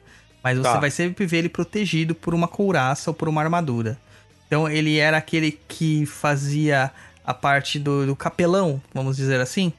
Sei? Entendeu? Já o São Jorge, ele já é uma coisa mais metódica, né? Mais militar mesmo, certinha. Mas aquele que vai pra, pra, pro confronto, né? confronto. Ele já não fica no confronto. Ele trabalha muito em casos de possessão, é verdade, e assédios espirituais negativos, mas não é bem assim é, no confronto, né? Ele é mais aquele que controla pelo, pela autoridade moral as entidades mais trevosas. Certo. Ele Mas tem eu- bastante envergadura moral. Exatamente. Mais alguma informação? Ah, de Santo Expedito, não. Então, é, é outra falange que também não incorpora, né? E aí a galera já tá vendo aqui que a gente, a gente chegou na quarta falange e até agora a gente não viu nenhum caboclo. é. Ah, geralmente aqui aparece É. aqueles tipos de pessoas, né, entidades, que eram aqueles que lutavam pela fé. Então existia um, um- qualquer pessoa que tinha é, essa postura mais militar, mas era um, um- um pregador, ele vai estar aqui. Dentro da figura, dentro das- da, da literatura, a gente tem a figura lá dos três mosqueteiros, né? Aí tem lá Atos, Portos e Aramis, né? Aramis estaria. Mosqueteiros? É, Mano, tudo tá falando do Corinthians. é verdade. Não é cara. possível. Aí a gente teria dentro da falange de Santa Expedito, a gente teria lá o Aramis, que seria um militar e ao mesmo tempo capelão, né? Aham. Que ele beijava a cruz antes de matar as pessoas. É, podemos passar para outra falange? Vamos. A Ana Clara perguntou aqui: vocês sabem alguma coisa sobre Santa Clara de Assis? Ana, eu não sei. Acho que o Roy. Também não sei. é, Eu achei que ele sabia. Não, Não. não, aí eu tenho que pegar, olhar ela pra estudar, mas assim de cabeça eu não cheguei a fazer nenhum estudo, não. É, vamos pra próxima então. Vamos para a próxima, então, falange de São Francisco de Assis. Chegamos na grande falange de São Francisco de Assis. Eita, nós. São Francisco é tido como o homem mais puro a pisar na terra depois de Jesus. É. É, a gente vê assim, eh, claramente dispensa qualquer tipo de apresentação, né? Ele era humilíssimo e muito abnegado. Ele, tanto que em vida ele já foi santificado. E a gente tem toda uma ordem de, de monges com seu, com seu nome e seu hábito. São os franciscanos. E que se a gente for olhar, né, a gente viu lá Santo Antônio era um franciscano. Né? A gente vai ver aqui mais pra baixo, São Benedito também como um desses daí é, que tinha uma, uma proximidade muito forte da- do- dos franciscanos. E dentro da Umbanda, ele é chamado também de Semiromba, ou a linha de Semiromba. Que até uns anos atrás estava na super moda aí, porque a galera tava, sabe, surfando na onda com a nova descoberta da linha de Semiromba. Foi uma das primeiras a se manifestar dentro da Umbanda. Olha só. É, mas as pessoas esquecem, né? Então elas criam uma nova moda aí, criam um- um- uma nova onda e surfam nessa onda. Cara, São Francisco de Assis é muito cristão. Demais de cristão. Ele representa o máximo do que o cristianismo primitivo representava, que era caridade e amor. Sim. E, e teve gente aí que quis criar uma linha de semiromba tirando a característica cristã de São Francisco. Aí não São? Francisco veio pra mim como uma revelação e Não. quis dizer que ele não é cristão. Falei, cara, que. Puta, Que loucura mano. é essa, Chico? É complicado, cara, porque pra te trazer essa revelação, o cara te cobrava uma entrada de 150 reais. Olha só. Só isso. é. E Alguém a tem fala... dinheiro e eu não. A falange de Semiromba, né? A falange de São Francisco de Assis, ela trabalha geralmente é, alinhada a outras duas falanges, que seria a falange de Santo Antônio e a falange de São Benedito. E o que eles promovem é congregação pela fé, a paz e, acima de tudo, conforto do espírito. Então, é aquela palavra que vai te trazer, assim, seu mundo tá caindo, tá, sabe, destruído. É aquela palavra que vai trazer o conforto pra sua alma que pode, mano, você pode perder tudo, morar debaixo da ponte, que seu coração vai estar confortado. Por que que ele faz é mostrar que mais importa aquilo que está dentro de você, não o que está fora.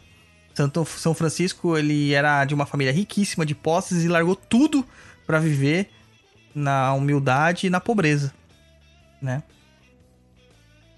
Sim. Tem mais alguma coisa? Ah, e essa aí. Opa, ai. Bati aqui. É, e nessa aí, a, a, as entidades incorporam?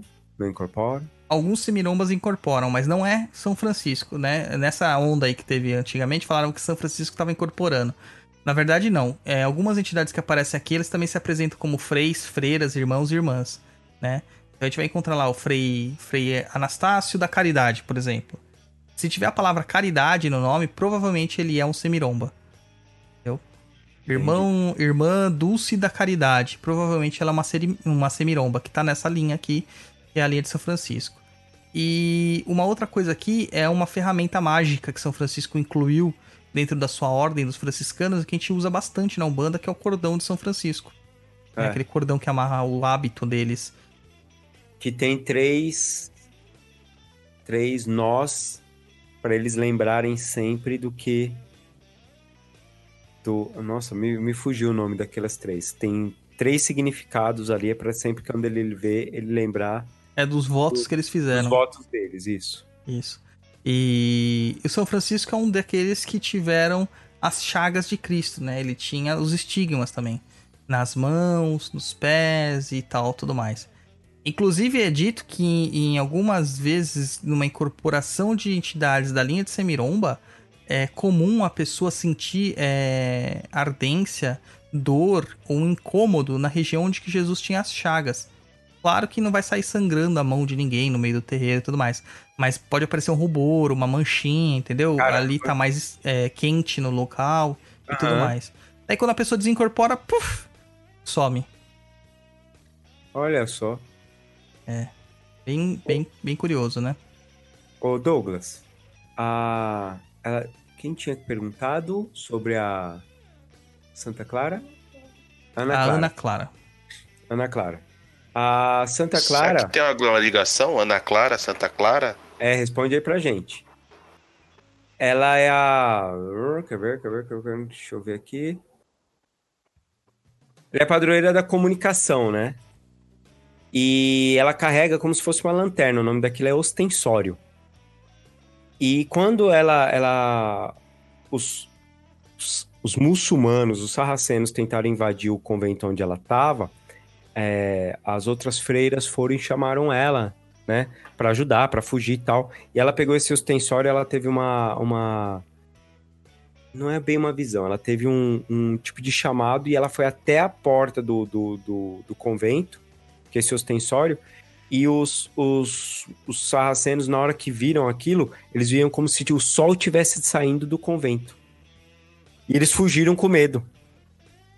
Por isso que é Clara, será? E aí, então eles falaram que é- é- ela, pelo que eu entendi, ela não viu aquilo como uma, uma luz intensa, mas eles viram como se tivesse um sol saindo. Então eles fugiram e não fizeram nada, né? E ela, quando estava bem velhinha, já perto de morrer, ela queria assistir a missa lá na, na igreja de São Francisco de Assis. Só que ela estava muito debilitada e eles não tinham como carregar ela. E só que foi projetado dentro do quarto dela toda a igreja. E ela assistiu a missa como se ela estivesse lá na missa, projetada dentro do quarto dela. Por isso que eles dizem que ela é a padroeira da comunicação e da televisão. Da televisão eu acho meio bobagem, mas da comunicação eu acho que fica mais legal. Ou da transmissão eu acho que fica até mais legal. É, a televisão deveria ser comunicação, né? Mas a gente sabe que não é.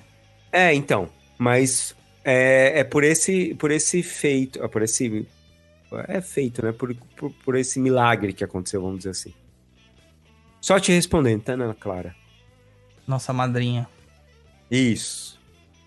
Agora podemos voltar para É, sétima falange. Falange de Sétima falange. São Benedito. São Benedetto. Mas será o Benedito? É, esse é o Benedito. O Benedetto. Então, cara, a sétima falange, é, como a gente viu até agora, a gente só encontrou herê e freis e freiras e madres e irmãos e pessoas de fé. aqui a gente entra na falange de São Benedito. É, a gente vai encontrar uma figura extremamente carismática, que é a do próprio santo, conhecido como Benedito Mouro, por muitas Sim. pessoas, né? Isso. Ah, por isso que o Moro. Ah, não! não, não. não, não. Lá é Mouro, Não. aqui é Mouro. Tem nada a ver uma coisa com a outra. É, Não entendeu a piadinha. São Benedito, cara. Foi ruim. Foi ruim demais, Luiz. São Benedito, ele é tido como também um, um, um monge, né? Isso. E, e ele também era conhecido dos povos de cultura banto. Então talvez ele tivesse até uma maior aceitação desse santo, porque ele era um santo de pele negra. Era. Então havia uma identificação. Certo, Roy? Exatamente. E através dessa identificação, a gente também consegue, dentro da Umbanda, chegar numa, na seguinte questão: que a maior parte dos pretos velhos que nós conhecemos, a maior parte que eu digo é 99%, eles se manifestam dentro da falange de São Benedito. Olha só. Né? Os pretos velhos e as pretas velhas. Eles se manifestam. Porque aqui é uma linha que, ao contrário de todas que a gente viu até agora, que eram freis, freiras e tal, geralmente eram, eram almas é, ligadas a um tipo de, de, de vida monástica, né? Porque até o militar tem uma vida Não, teoricamente totalmente, monástica, né? totalmente, é. É, a- aqui a gente tem uma outra situação. É a falange das almas benditas. Ou seja, Aham. aquelas almas que conseguiram sobrepujar todas as questões é, materiais, as- a, a, a parte mais é, egoísta, sabe? A parte mais é, mesquinha do ser humano e se tornou uma alma bendita. Justamente os nossos queridos pretos e pretas velhas. Isso. E vale lembrar também que São Benedito, ele era da ordem franciscana. Isso. É, não era beneditino. Não. Porque muita gente acaba confundindo, né? É, então, aham, esse quando eu fiz o estudo sobre ele, é exatamente, ele é da ordem franciscana. Os beneditinos, na verdade, são da ordem de São Bento, né? Isso. E não das ordens de São Benedito. Apesar que o Isso. nome significa quase a mesma coisa em latim. Ô, ô, Douglas, e só pra lembrando que a gente falou da, daquela cordinha que amarra, o nome daquilo é símbolo. Os três nós quer dizer obediência, pobreza e castidade. É, eu conheço como Cordão de São Francisco. Eu acho que é, é a humildade dos pretos velhos ensinar que fala desse jeito. Sim, não, mas falando isso como iconograficamente é símbolo ou corda. Legal. E o. Ah, Douglas, e uma outra coisa muito interessante aí que você falou dos pretos velhos. É, se você for ver a, a iconografia do, do São Benedito, ele lembra muito um, um Santo Antônio, certo? Demais. Só que negro. Mas- Só que negros, porque ele tem o menino Jesus, às vezes ele tem Bíblia e tal. Só que ele tem um pontinho a mais, ele usa o terço. Hã? Hã? Preto velhos, o Usa o terço. Por quê? O, pre- o- o terço representa a dedicação, a oração. é, demonstra que várias vezes ele está em estado de meditação, ele para para meditar. Então, talvez seja por isso que você vê muito os preto velho contando ali o terço, ali Exatamente. quietinho. O terço Olha. é uma questão que você precisa ter paciência, que é uma das coisas que falta para a linha de Oxalá. E os Isso. pretos velhos têm paciência. E aqui nós estamos fechando a sétima falange, já saindo da linha de Oxalá, né? Aham. Entendeu? Aí, Roy, você vai falar assim, tá vendo? O Douglas falou isso aí e realmente bateu, cara. Porque, cara, eu não sou amador. Ah! Eu não leio livro só de um autor e acho que eu sou pai de santo, entendeu? Eu não sou amador. É, e vamos continuando, então. E uma das questões do São Benedito que é muito legal... uma questão de São Benedito que é muito legal é a questão que ele tem uma proximidade muito grande com a natureza, principalmente com a questão da Mãe Terra. Muitos feiticeiros de Quimbanda de Angola, né, da Quimbanda original, eles tinham essa questão de que São Benedito era muito ligado ao sal, ao pão, ao alimento. Tanto que algumas representações de São Benedito a gente vê ele com um pão, né? Um pão. aham. no, no colo. Que era o, é, o básico do básico do básico do alimento. E, e justamente isso aí você também encontra na, na representação do preto velho. Quando você oferece um prato de comida. Né? E as E nossas. normalmente, e normalmente, ó que interessante, que o pão você faz o que com pão? Divide, Divide. né? E o preto velho normalmente quando tem um prato de comida ou alguma coisa, o que que ele faz? Divide. E até porque também a gente tem uma questão que as nossas vovós, né, sempre fizeram com o São Benedito, o São Benedito em cima da geladeira. Ou era Santo Antônio ou São Benedito, sempre tinha os dois. dava o cafezinho preto pra ele. O que, que a gente faz com Aham. o preto velho? Dá o cafezinho preto pra ele. Olha só, coincidências? Acho É. que não. Mas ainda assim, dentro das coincidências, vamos supor que tudo isso esteja errado. Quando você senta no- nos pés de um preto velho, de uma preta velha, num médium que esteja realmente incorporado com um, geralmente eles pedem pra você uma imagem de São Benedito ou uma imagem de Nossa Senhora Aparecida. Verdade. E ambos têm aspectos negros. Sim. Não importa a forma como é cozido, mas é dito como negro. A gente, no, no popular, a gente fala o quê? Que a santa, a, a Nossa Senhora Aparecida, ela é tida como uma santa negra. Sim. No popular, Roy. Não é na iconografia. Não, eu só tô falando sim, eu tô E o concordando. São Benedito o é a nome, mesma coisa. o nome disso é iconologia, Tá bom. que é o popular. Então, é, esse conhecimento. E o, o preto velho, ele representa justamente isso, esse conhecimento popular. Totalmente popular. Então você vai ver o Totalmente. preto velho rezando, benzendo, curando. Ele vai ver ele trocando uma ideia com você naquele jeito mais vovô de ser. Entendeu? Com aquela sua super simplicidade, mas com uma sabedoria tremenda. É o que a gente carrega dentro daqui. Ô, Douglas, a sua avó era boazinha? Não, A minha também não era. Nenhum Os pouco. vovozinhos e as vovozinhas são uns bonzinhos? De jeito nenhum. Eles Eu são... não tive vô, então não dá pra saber.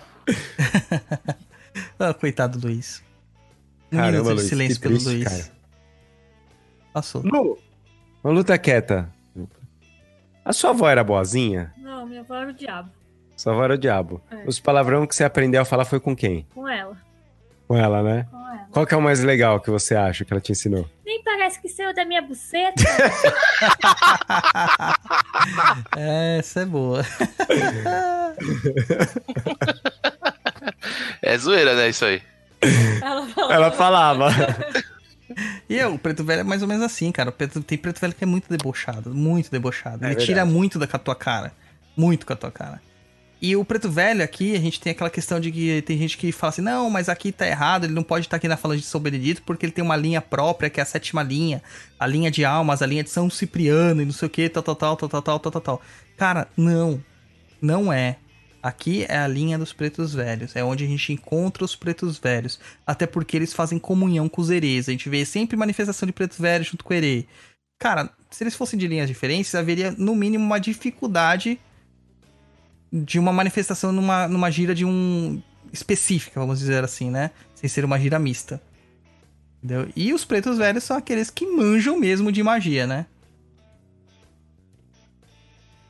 Desculpa, é, é, eu tava no mudo. Tá passando carro. Então, sim, é os mandigueiros da, da, um, da Umbanda é mais eles, né? Sim, completamente. É quem manja da magia mesmo é eles. E o São Cipriano, ele acaba estando dentro da falange de São Benedito, dentro das, das muitas legiões que a gente vai ter aí. E aí a gente vai ter lá, né? Legião da Costa, Legião de Benguela, Legião de Angola, Legião de Congo e fazer uma uma infinidade. Tem isso nos seus textos? Tem, tem sim. Tem, tem vários textos lá sobre pretos velhos.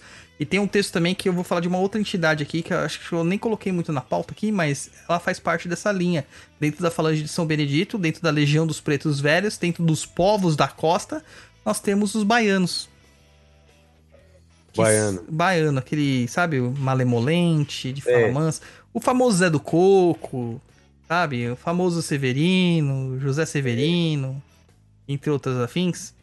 É... Tio Antônio. carinha É, que a gente conheço, conhece por conheço. aí. Esses são, Conheço. pre- são pretos velhos novos, vamos dizer assim. Que acabou tomando a alcunha de baianos. Nem todos Aham. são da Bahia. Até porque a gente vê pelo sotaque. O sotaque deles não é da Bahia. E vale lembrar uma outra coisa, né? Que é- a gente já falou isso em outros podcasts aqui, mas vale ressaltar.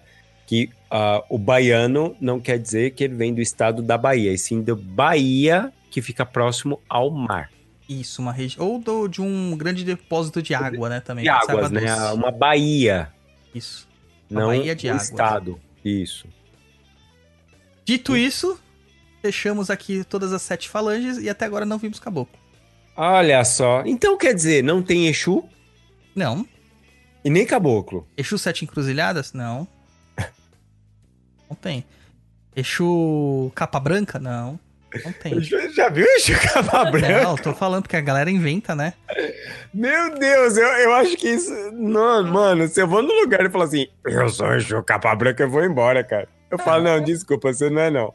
Foi mal. Exu, Exu Lucifer? Não, Não. não é de Oxalá. É. Não é de Oxalá. E agora eu vou falar pior, cara. Ah, Caboclo Pena Branca? Não é de Oxalá. não? Não tem caboclo. Mas e a pena né? branca, não é das pombas brancas? Não. Não, Só existe pomba branca? Não. Não, cisne é branco, ganso é branco. Entendeu? Tem- A galinha é branca. Galinha é branca, pô. É, que preconceito é esse? É verdade.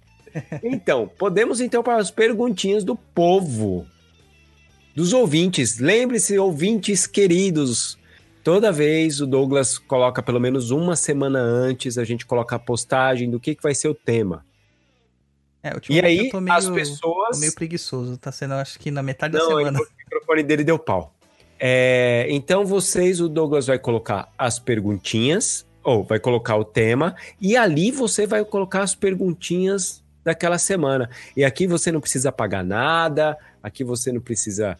né, Só mandar pergunta. Tem pergunta? É, Pode colocar lá, que com certeza a gente vai tentar responder a sua pergunta. Depois é só você ouvir que você vai ver lá seu nomezinho e a gente tentando responder a pergunta. Luciana, por favor, faça as vezes do Luiz e, e faça as perguntinhas. Vamos lá, a primeira, do Rafael Fernandes de Oliveira. Olá, pessoal, beleza? Há, há alguma distinção da linha sagrada na Umbanda tradicional e na Umbanda sagrada? Abraço. Toda, toda distinção, toda distinção. É, primeiro porque na linha da Umbanda tradicional, nós vimos aqui que não temos caboclos. Temos Isso. pretos velhos, temos é, é, almas benditas, temos omulus, né, falanges de omulus, temos erês, ma- temos baianos, mas não Nem temos... é, oi? Nem Exu. nem Exu. Não temos caboclos e não temos Exus. Entendeu? É, então, dentro da, da liturgia, da doutrina de Umbanda Sagrada, tem caboclo, preto velho, baiano, Exu de tudo, cara. De tudo. Né? E essa é uma das grandes diferenças. Aqui não, não tem. É remetente à cor. Então tem. O que eu citei mesmo de caboclo pena branca. Oi. Oi, Luiz, voltou? Agora tá me ouvindo? Sim. O que eu citei mesmo de caboclo pena branca é um clássico exemplo do que a Umbanda Sagrada, ela define esse caboclo como um caboclo de Oxalá, né? Que vem na linha, no trono da fé, no caso. É, dentro da Umbanda mais tradicional, o caboclo pena branca, ele faz parte dos caboclos de Oxóssi, da família de Pena. E aí dentro das famílias de Pena, a gente tem as especificações de cada um, né? As, é, as especialidades de cada um. Daí tem pena branca, pena roxa, pena verde, pena azul, pena dourada, pena vermelha, pena roxa é, e outras mais. É, e cada uma dessas cores representa um tipo de atributo ou de domínio que essa entidade ela trabalha. No caso, caboclo pena branca seria um caboclo da linha de Oxóssi que atua na família de pena, que é um caboclo mais indígena, por assim dizer, e que trabalha com a, com a questão da purificação, que é o branco, a representação do branco. Entendeu? Da mesma forma, um caboclo pena vermelha seria um caboclo da linha de Oxóssi, que trabalha na família de pena, mais indígena, e que atua no vermelho, que seria vigor, ação. Entendeu? E nem é questão de, de orixá. Branco não quer dizer Oxalá, branco quer dizer pureza. Vermelho não quer dizer algum, vermelho quer dizer ação. E assim por diante. Isso aí. Luiz, Oi. Estão me ouvindo agora? agora sim. Aí, graças a Deus, voltou meu microfone. Desculpa, viu, pessoal? É, próxima pergunta do Heitor Lores. Cara, acho que a minha é simples e ao mesmo tempo complexo. Jesus Cristo é Oxalá? Oxalá é Jesus Cristo? Ainda é difícil entender pra mim essa relação. Isso aqui acho que já foi respondido aí do, Então, do foi, decorrer do programa, né? foi, mas é bom sempre ressaltar. Não é. Jesus Cristo é Jesus Cristo, Oxalá é Oxalá. Ambos têm uma, é, uma similaridade que é que ambos trabalham com a fé, com a caridade e com a purificação pela fé. Isso aí. Ô, ô, Luiz, é só que não vai ser você agora, não. Vai ser uma você e outra a Luciana, tá bom? Firmeza. Então vai lá, Lu. Nossa, mais grandona pra mim. Do Adelson Tavares. Vou fazer de, de, de soquinho. Eu vejo muitas pessoas fazendo alusão ao sincretismo como orixá sendo realmente a figura sincretizada. Poderia explicar melhor a relação entre as forças, orixás, e as figuras sincretizadas nos santos? São a mesma pessoa? São afins? São cosplay? É, cosplay é ótimo, né? o Adelson é nosso padrinho também. Isso. É, então, hum, a- a- o sincretismo é muito mal compreendido, né? É, o que é explicado pra acabar com a conversa geralmente é: ah, Jesus é Oxalá, é, Ogum é São Jorge, Xangô é São, Sebasti é, São Jerônimo. Cara, a gente já chega numa complicação de que, por exemplo, na Bahia, Ogum é São Sebastião. E, e, se eu não me engano, o inverso também é São Sebastião, é São Jorge, lá é Oxóssi e coisas do tipo. Você vai pro sul é diferente, você vai pra Cuba é diferente mais ainda. Então, como que eles podem ser a mesma pessoa se cada um interpreta de uma forma diferente? Não, é porque a forma como a gente compreende aquela divindade e os atributos que elas são é, mais manifestadas. Então, dizer assim, Thor é Xangô, Zeus é Xangô, porque todos Então ele eles não passou por uma plástica. é, passaram por, o, sei lá, é, tipo, Power Rangers várias gerações. Entendeu? é só porque todos eles trabalham com trovão? Todos eles têm a- o trovão como seus domínios? Não, cada entidade é uma coisa separada. E comungam de um mesmo domínio, de um mesmo atributo, de um mesmo poder. É onde está o nosso texto lá, potes de poder.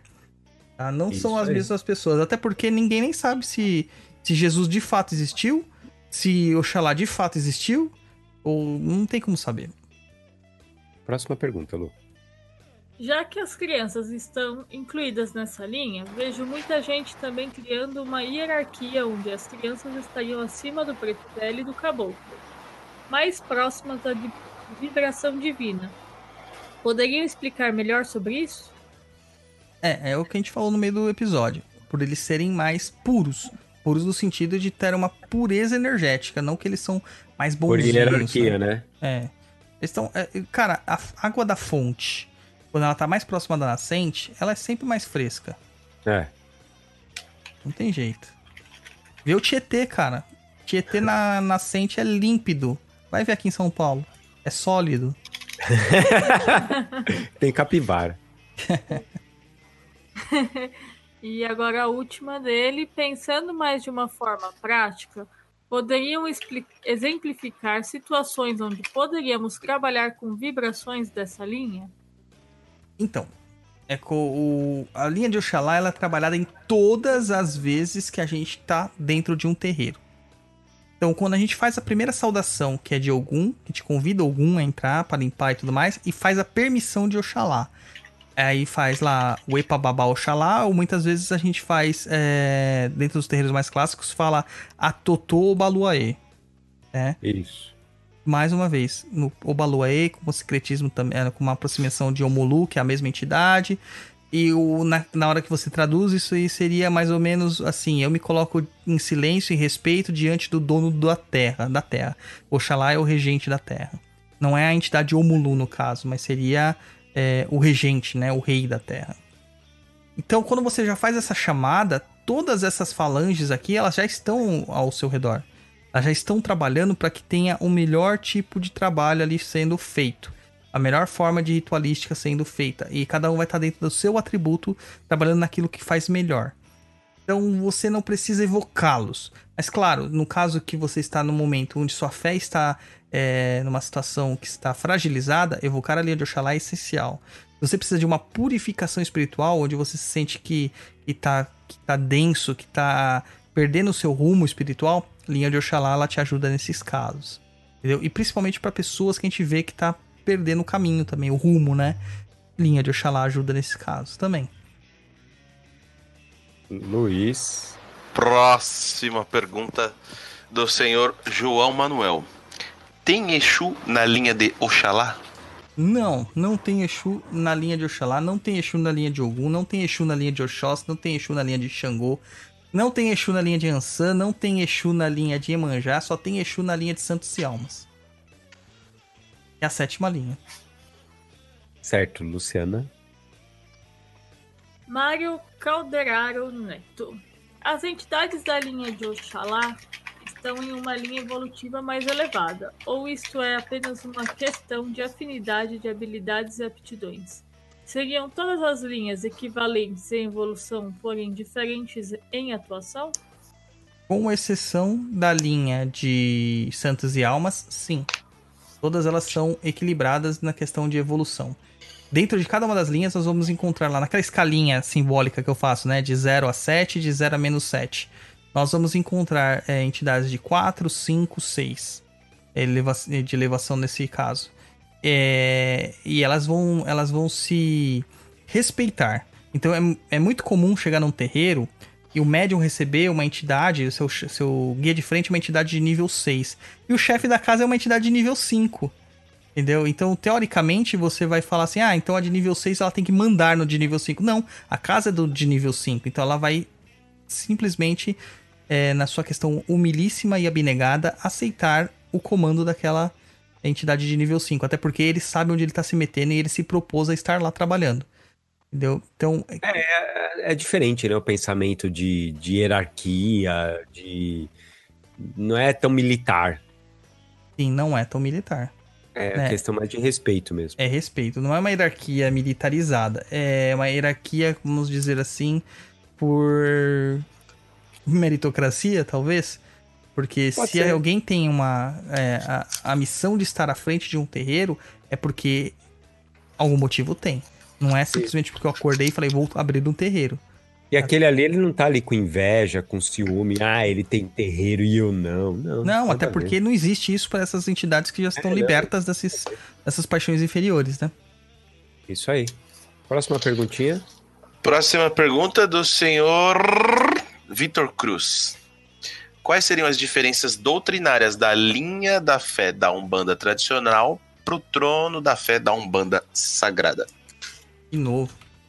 A Umbanda Sagrada me persegue, cara. cara, além do que eu é falei. Que você fala muito deles. É. Além, eu tô falando bem menos ultimamente. Tá. É, a, além deles, dessas questões aí que eu falei dos, dos entidades, a forma de que a Umbanda Sagrada entende os tronos é diferente. Na Umbanda Sagrada você vai ter o trono da fé como uma polarização. Então vai ter o trono masculino e o trono feminino da fé. O trono masculino é Oxalá, né? E o trono feminino seria aquele orixá inventado, como é o nome mesmo? O Logunã. Daí seria Logunã. Aí dentro de cada uma desses aí você vai ter caboclos pretos velhos, erês, exus de todos os tipos possíveis. Então você vai encontrar caboclo de Logunã, e é uma loucura tremenda, entendeu? Você vai ter gente que fala que é filho de Logunã, umas coisas doidas aí. E até as cores de velas mudam dentro deles, as, os metais, as pedras mudam, as formas de trabalho mudam. Só funciona pra Umbanda Sagrada. Se você tá fora da Umbanda Sagrada, esquece, cara. Não vai funcionar para você. É porque é já uma questão de egrégora, né? Existe ou não existe, funciona, é, é, real ou não é real. É real a partir do momento que se cria a egrégora. Eles já têm uma egrégora criada e funciona. Essa é a questão. Isso aí, Lu. Gabriela Santana. Posso fazer uma pergunta meio boba e fora do tema? Hahaha. As entidades. escreveu, é, ela escreveu. Eita! As entidades e nossos guias conseguem ler nossos pensamentos? Tenho o hábito de conversar com elas sem falar. Será que me escutam? Sim, escutam. As entidades falam com a gente o tempo todo. É, se você se permitir ouvir, você vai ouvir. O, o que a gente tem que entender aqui é que não é só as entidades legais que falam com a gente. As não tão legais também falam. Eu tenho entidade é entidade, né? É, não importa. Entidade é ser morto. ou que não teve vida ainda. É, eu tenho clareaudiência e quando eu tava com o desequilíbrio da clareaudiência, eu ouvia de tudo, cara. Todas as tranqueiras do mundo eu ouvia. É, o Roy até escreveu lá, né, sobre o Exu que a minha tia Isso, trabalhava. Mãe, né? Ele não falava, mas ele conversava telepaticamente com a Cambone. No caso, na época era minha mãe, mas com os outros Cambones também conversava. Entendeu? Eles escutam de uma boa o ato da oração é mais ou menos isso. Você ora, você fala para que a entidade escute você e possa te atender. É quase um contrato, uma permissão que você dá para a entidade trabalhar no seu na sua vida.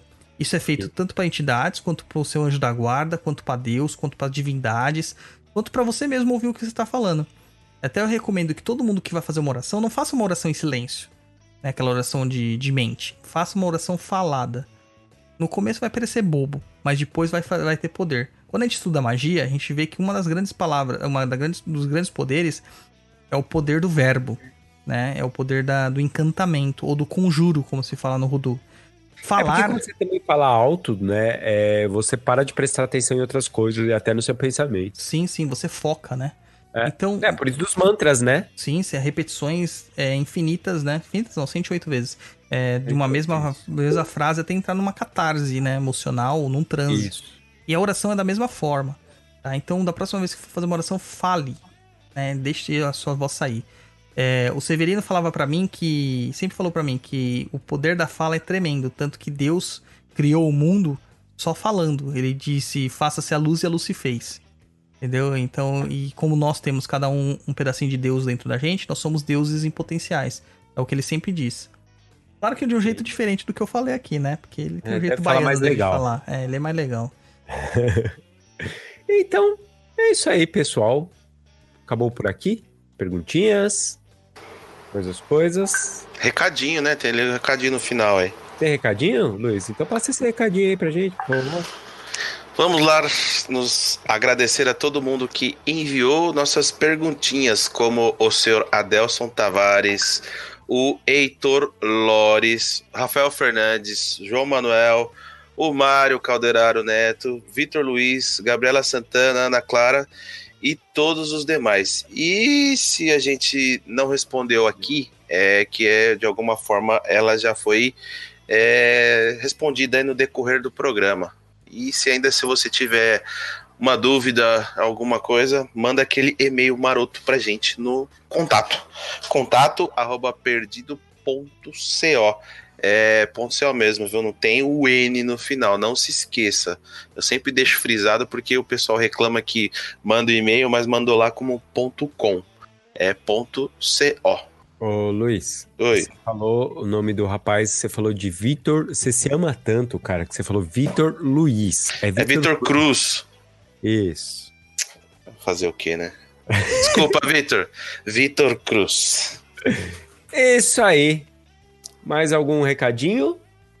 Obrigado aos nossos ouvintes aí por estarem até esta hora nos ouvindo ao vivo, prestigiando com a sua presença aqui. Isso, Douglas. Quero agradecer a todo mundo aí. Lembrando que tem o blog lá, o Perdido em Pensamentos, www.perdido.co, sem o M no final, onde a gente tem mais de 640 textos escritos de vários tipos possíveis e imagináveis aí. É, também falar pro pessoal que vai fazer o Maitá lá, meu projeto de magia popular. E, meu, encerrou-se as inscrições, não aceitamos mais inscritos. Teve gente que veio me pedir e tal, eu tentei argumentar com quem a gerência do projeto não rola, agora só em junho. Junho ou não julho, né? bravos com o. Não, não tenho culpa. Cara, é, a primeira triagem que existe é justamente prestar atenção no que tá acontecendo. É, a gente tem vários tipos de triagem. O Maitai é muito, muito, muito rígido. Camarão que dorme a onda leva, rapaz.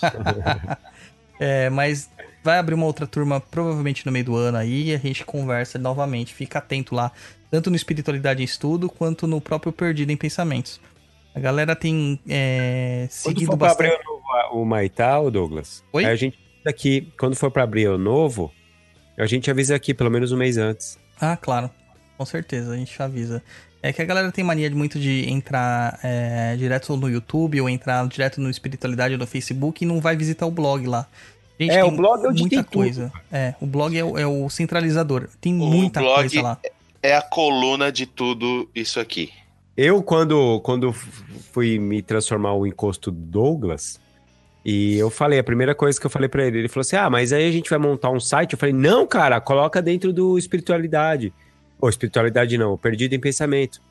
Porque ali já tem muito material. E aí você já linka com tudo. A pessoa entrou ali pra ver o Papo Nem Cruz, ela já tem tudo. Todos os textos do Douglas e de outras pessoas também, como isso tudo ali.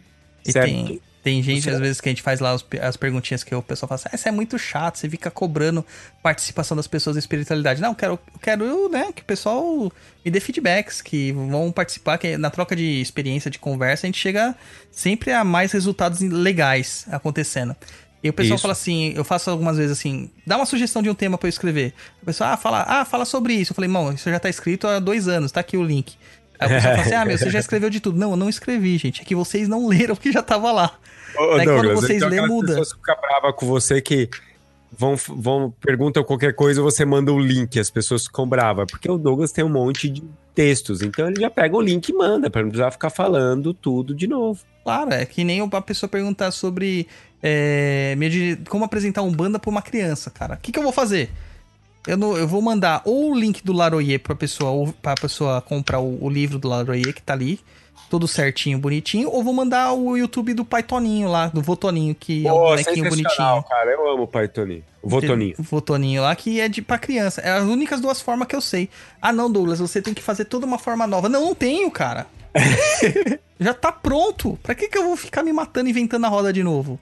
Entendeu? Então não fiquem bravos comigo. É só deixar o Oxalá que tá dentro de você e preguiçoso de lado e ter um pouquinho mais de algum e procurar lá no, no Perdido em Pensamentos.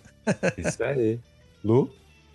Isso aí, gente. Obrigada por ter acompanhado a gente, pelas perguntas. Isso aí, obrigada aí, gente. E pessoal, então, muito obrigado por quem me acompanhou. É, teremos mais estudos sobre as outras linhas de Umbanda. Dê aí seu feedback, deixe aí seu recadinho e vão acompanhando a gente nas redes sociais que vamos sempre passando novidades, certinho? Então, um beijo pra vocês e tchau, tchau. Tchau, não, nada, não. cara. Tchau, não, nada. que tchau nada. Não Não, acabou tchau ainda não. Como assim? Não, a É, gente tem que falar uma tá- coisa antes. O quê? Que o O- Corinthians tá ganhando de 2 a 0 E tem mais uma coisa ainda. E tem mais uma coisa ainda que vai acontecer exatamente daqui uma hora e oito minutos. O quê? Parabéns pra você. Parabéns, ô. Ah, parabéns, Roy. Felicidade, aniversário do Roy. Parabéns pra você. Nessa data É isso aí. querida. Agora, nesse ano de 18 de 1 de 2019, dia 19 de 1 de 2019, num sábado, é meu aniversarinho. Caramba, 19 de de 2019? É, Será que tem uma coincidência numerológica aí ou não? Não, sabe Não. o que isso significa? Nada. Nada. Agora acabou. Tchau, gente.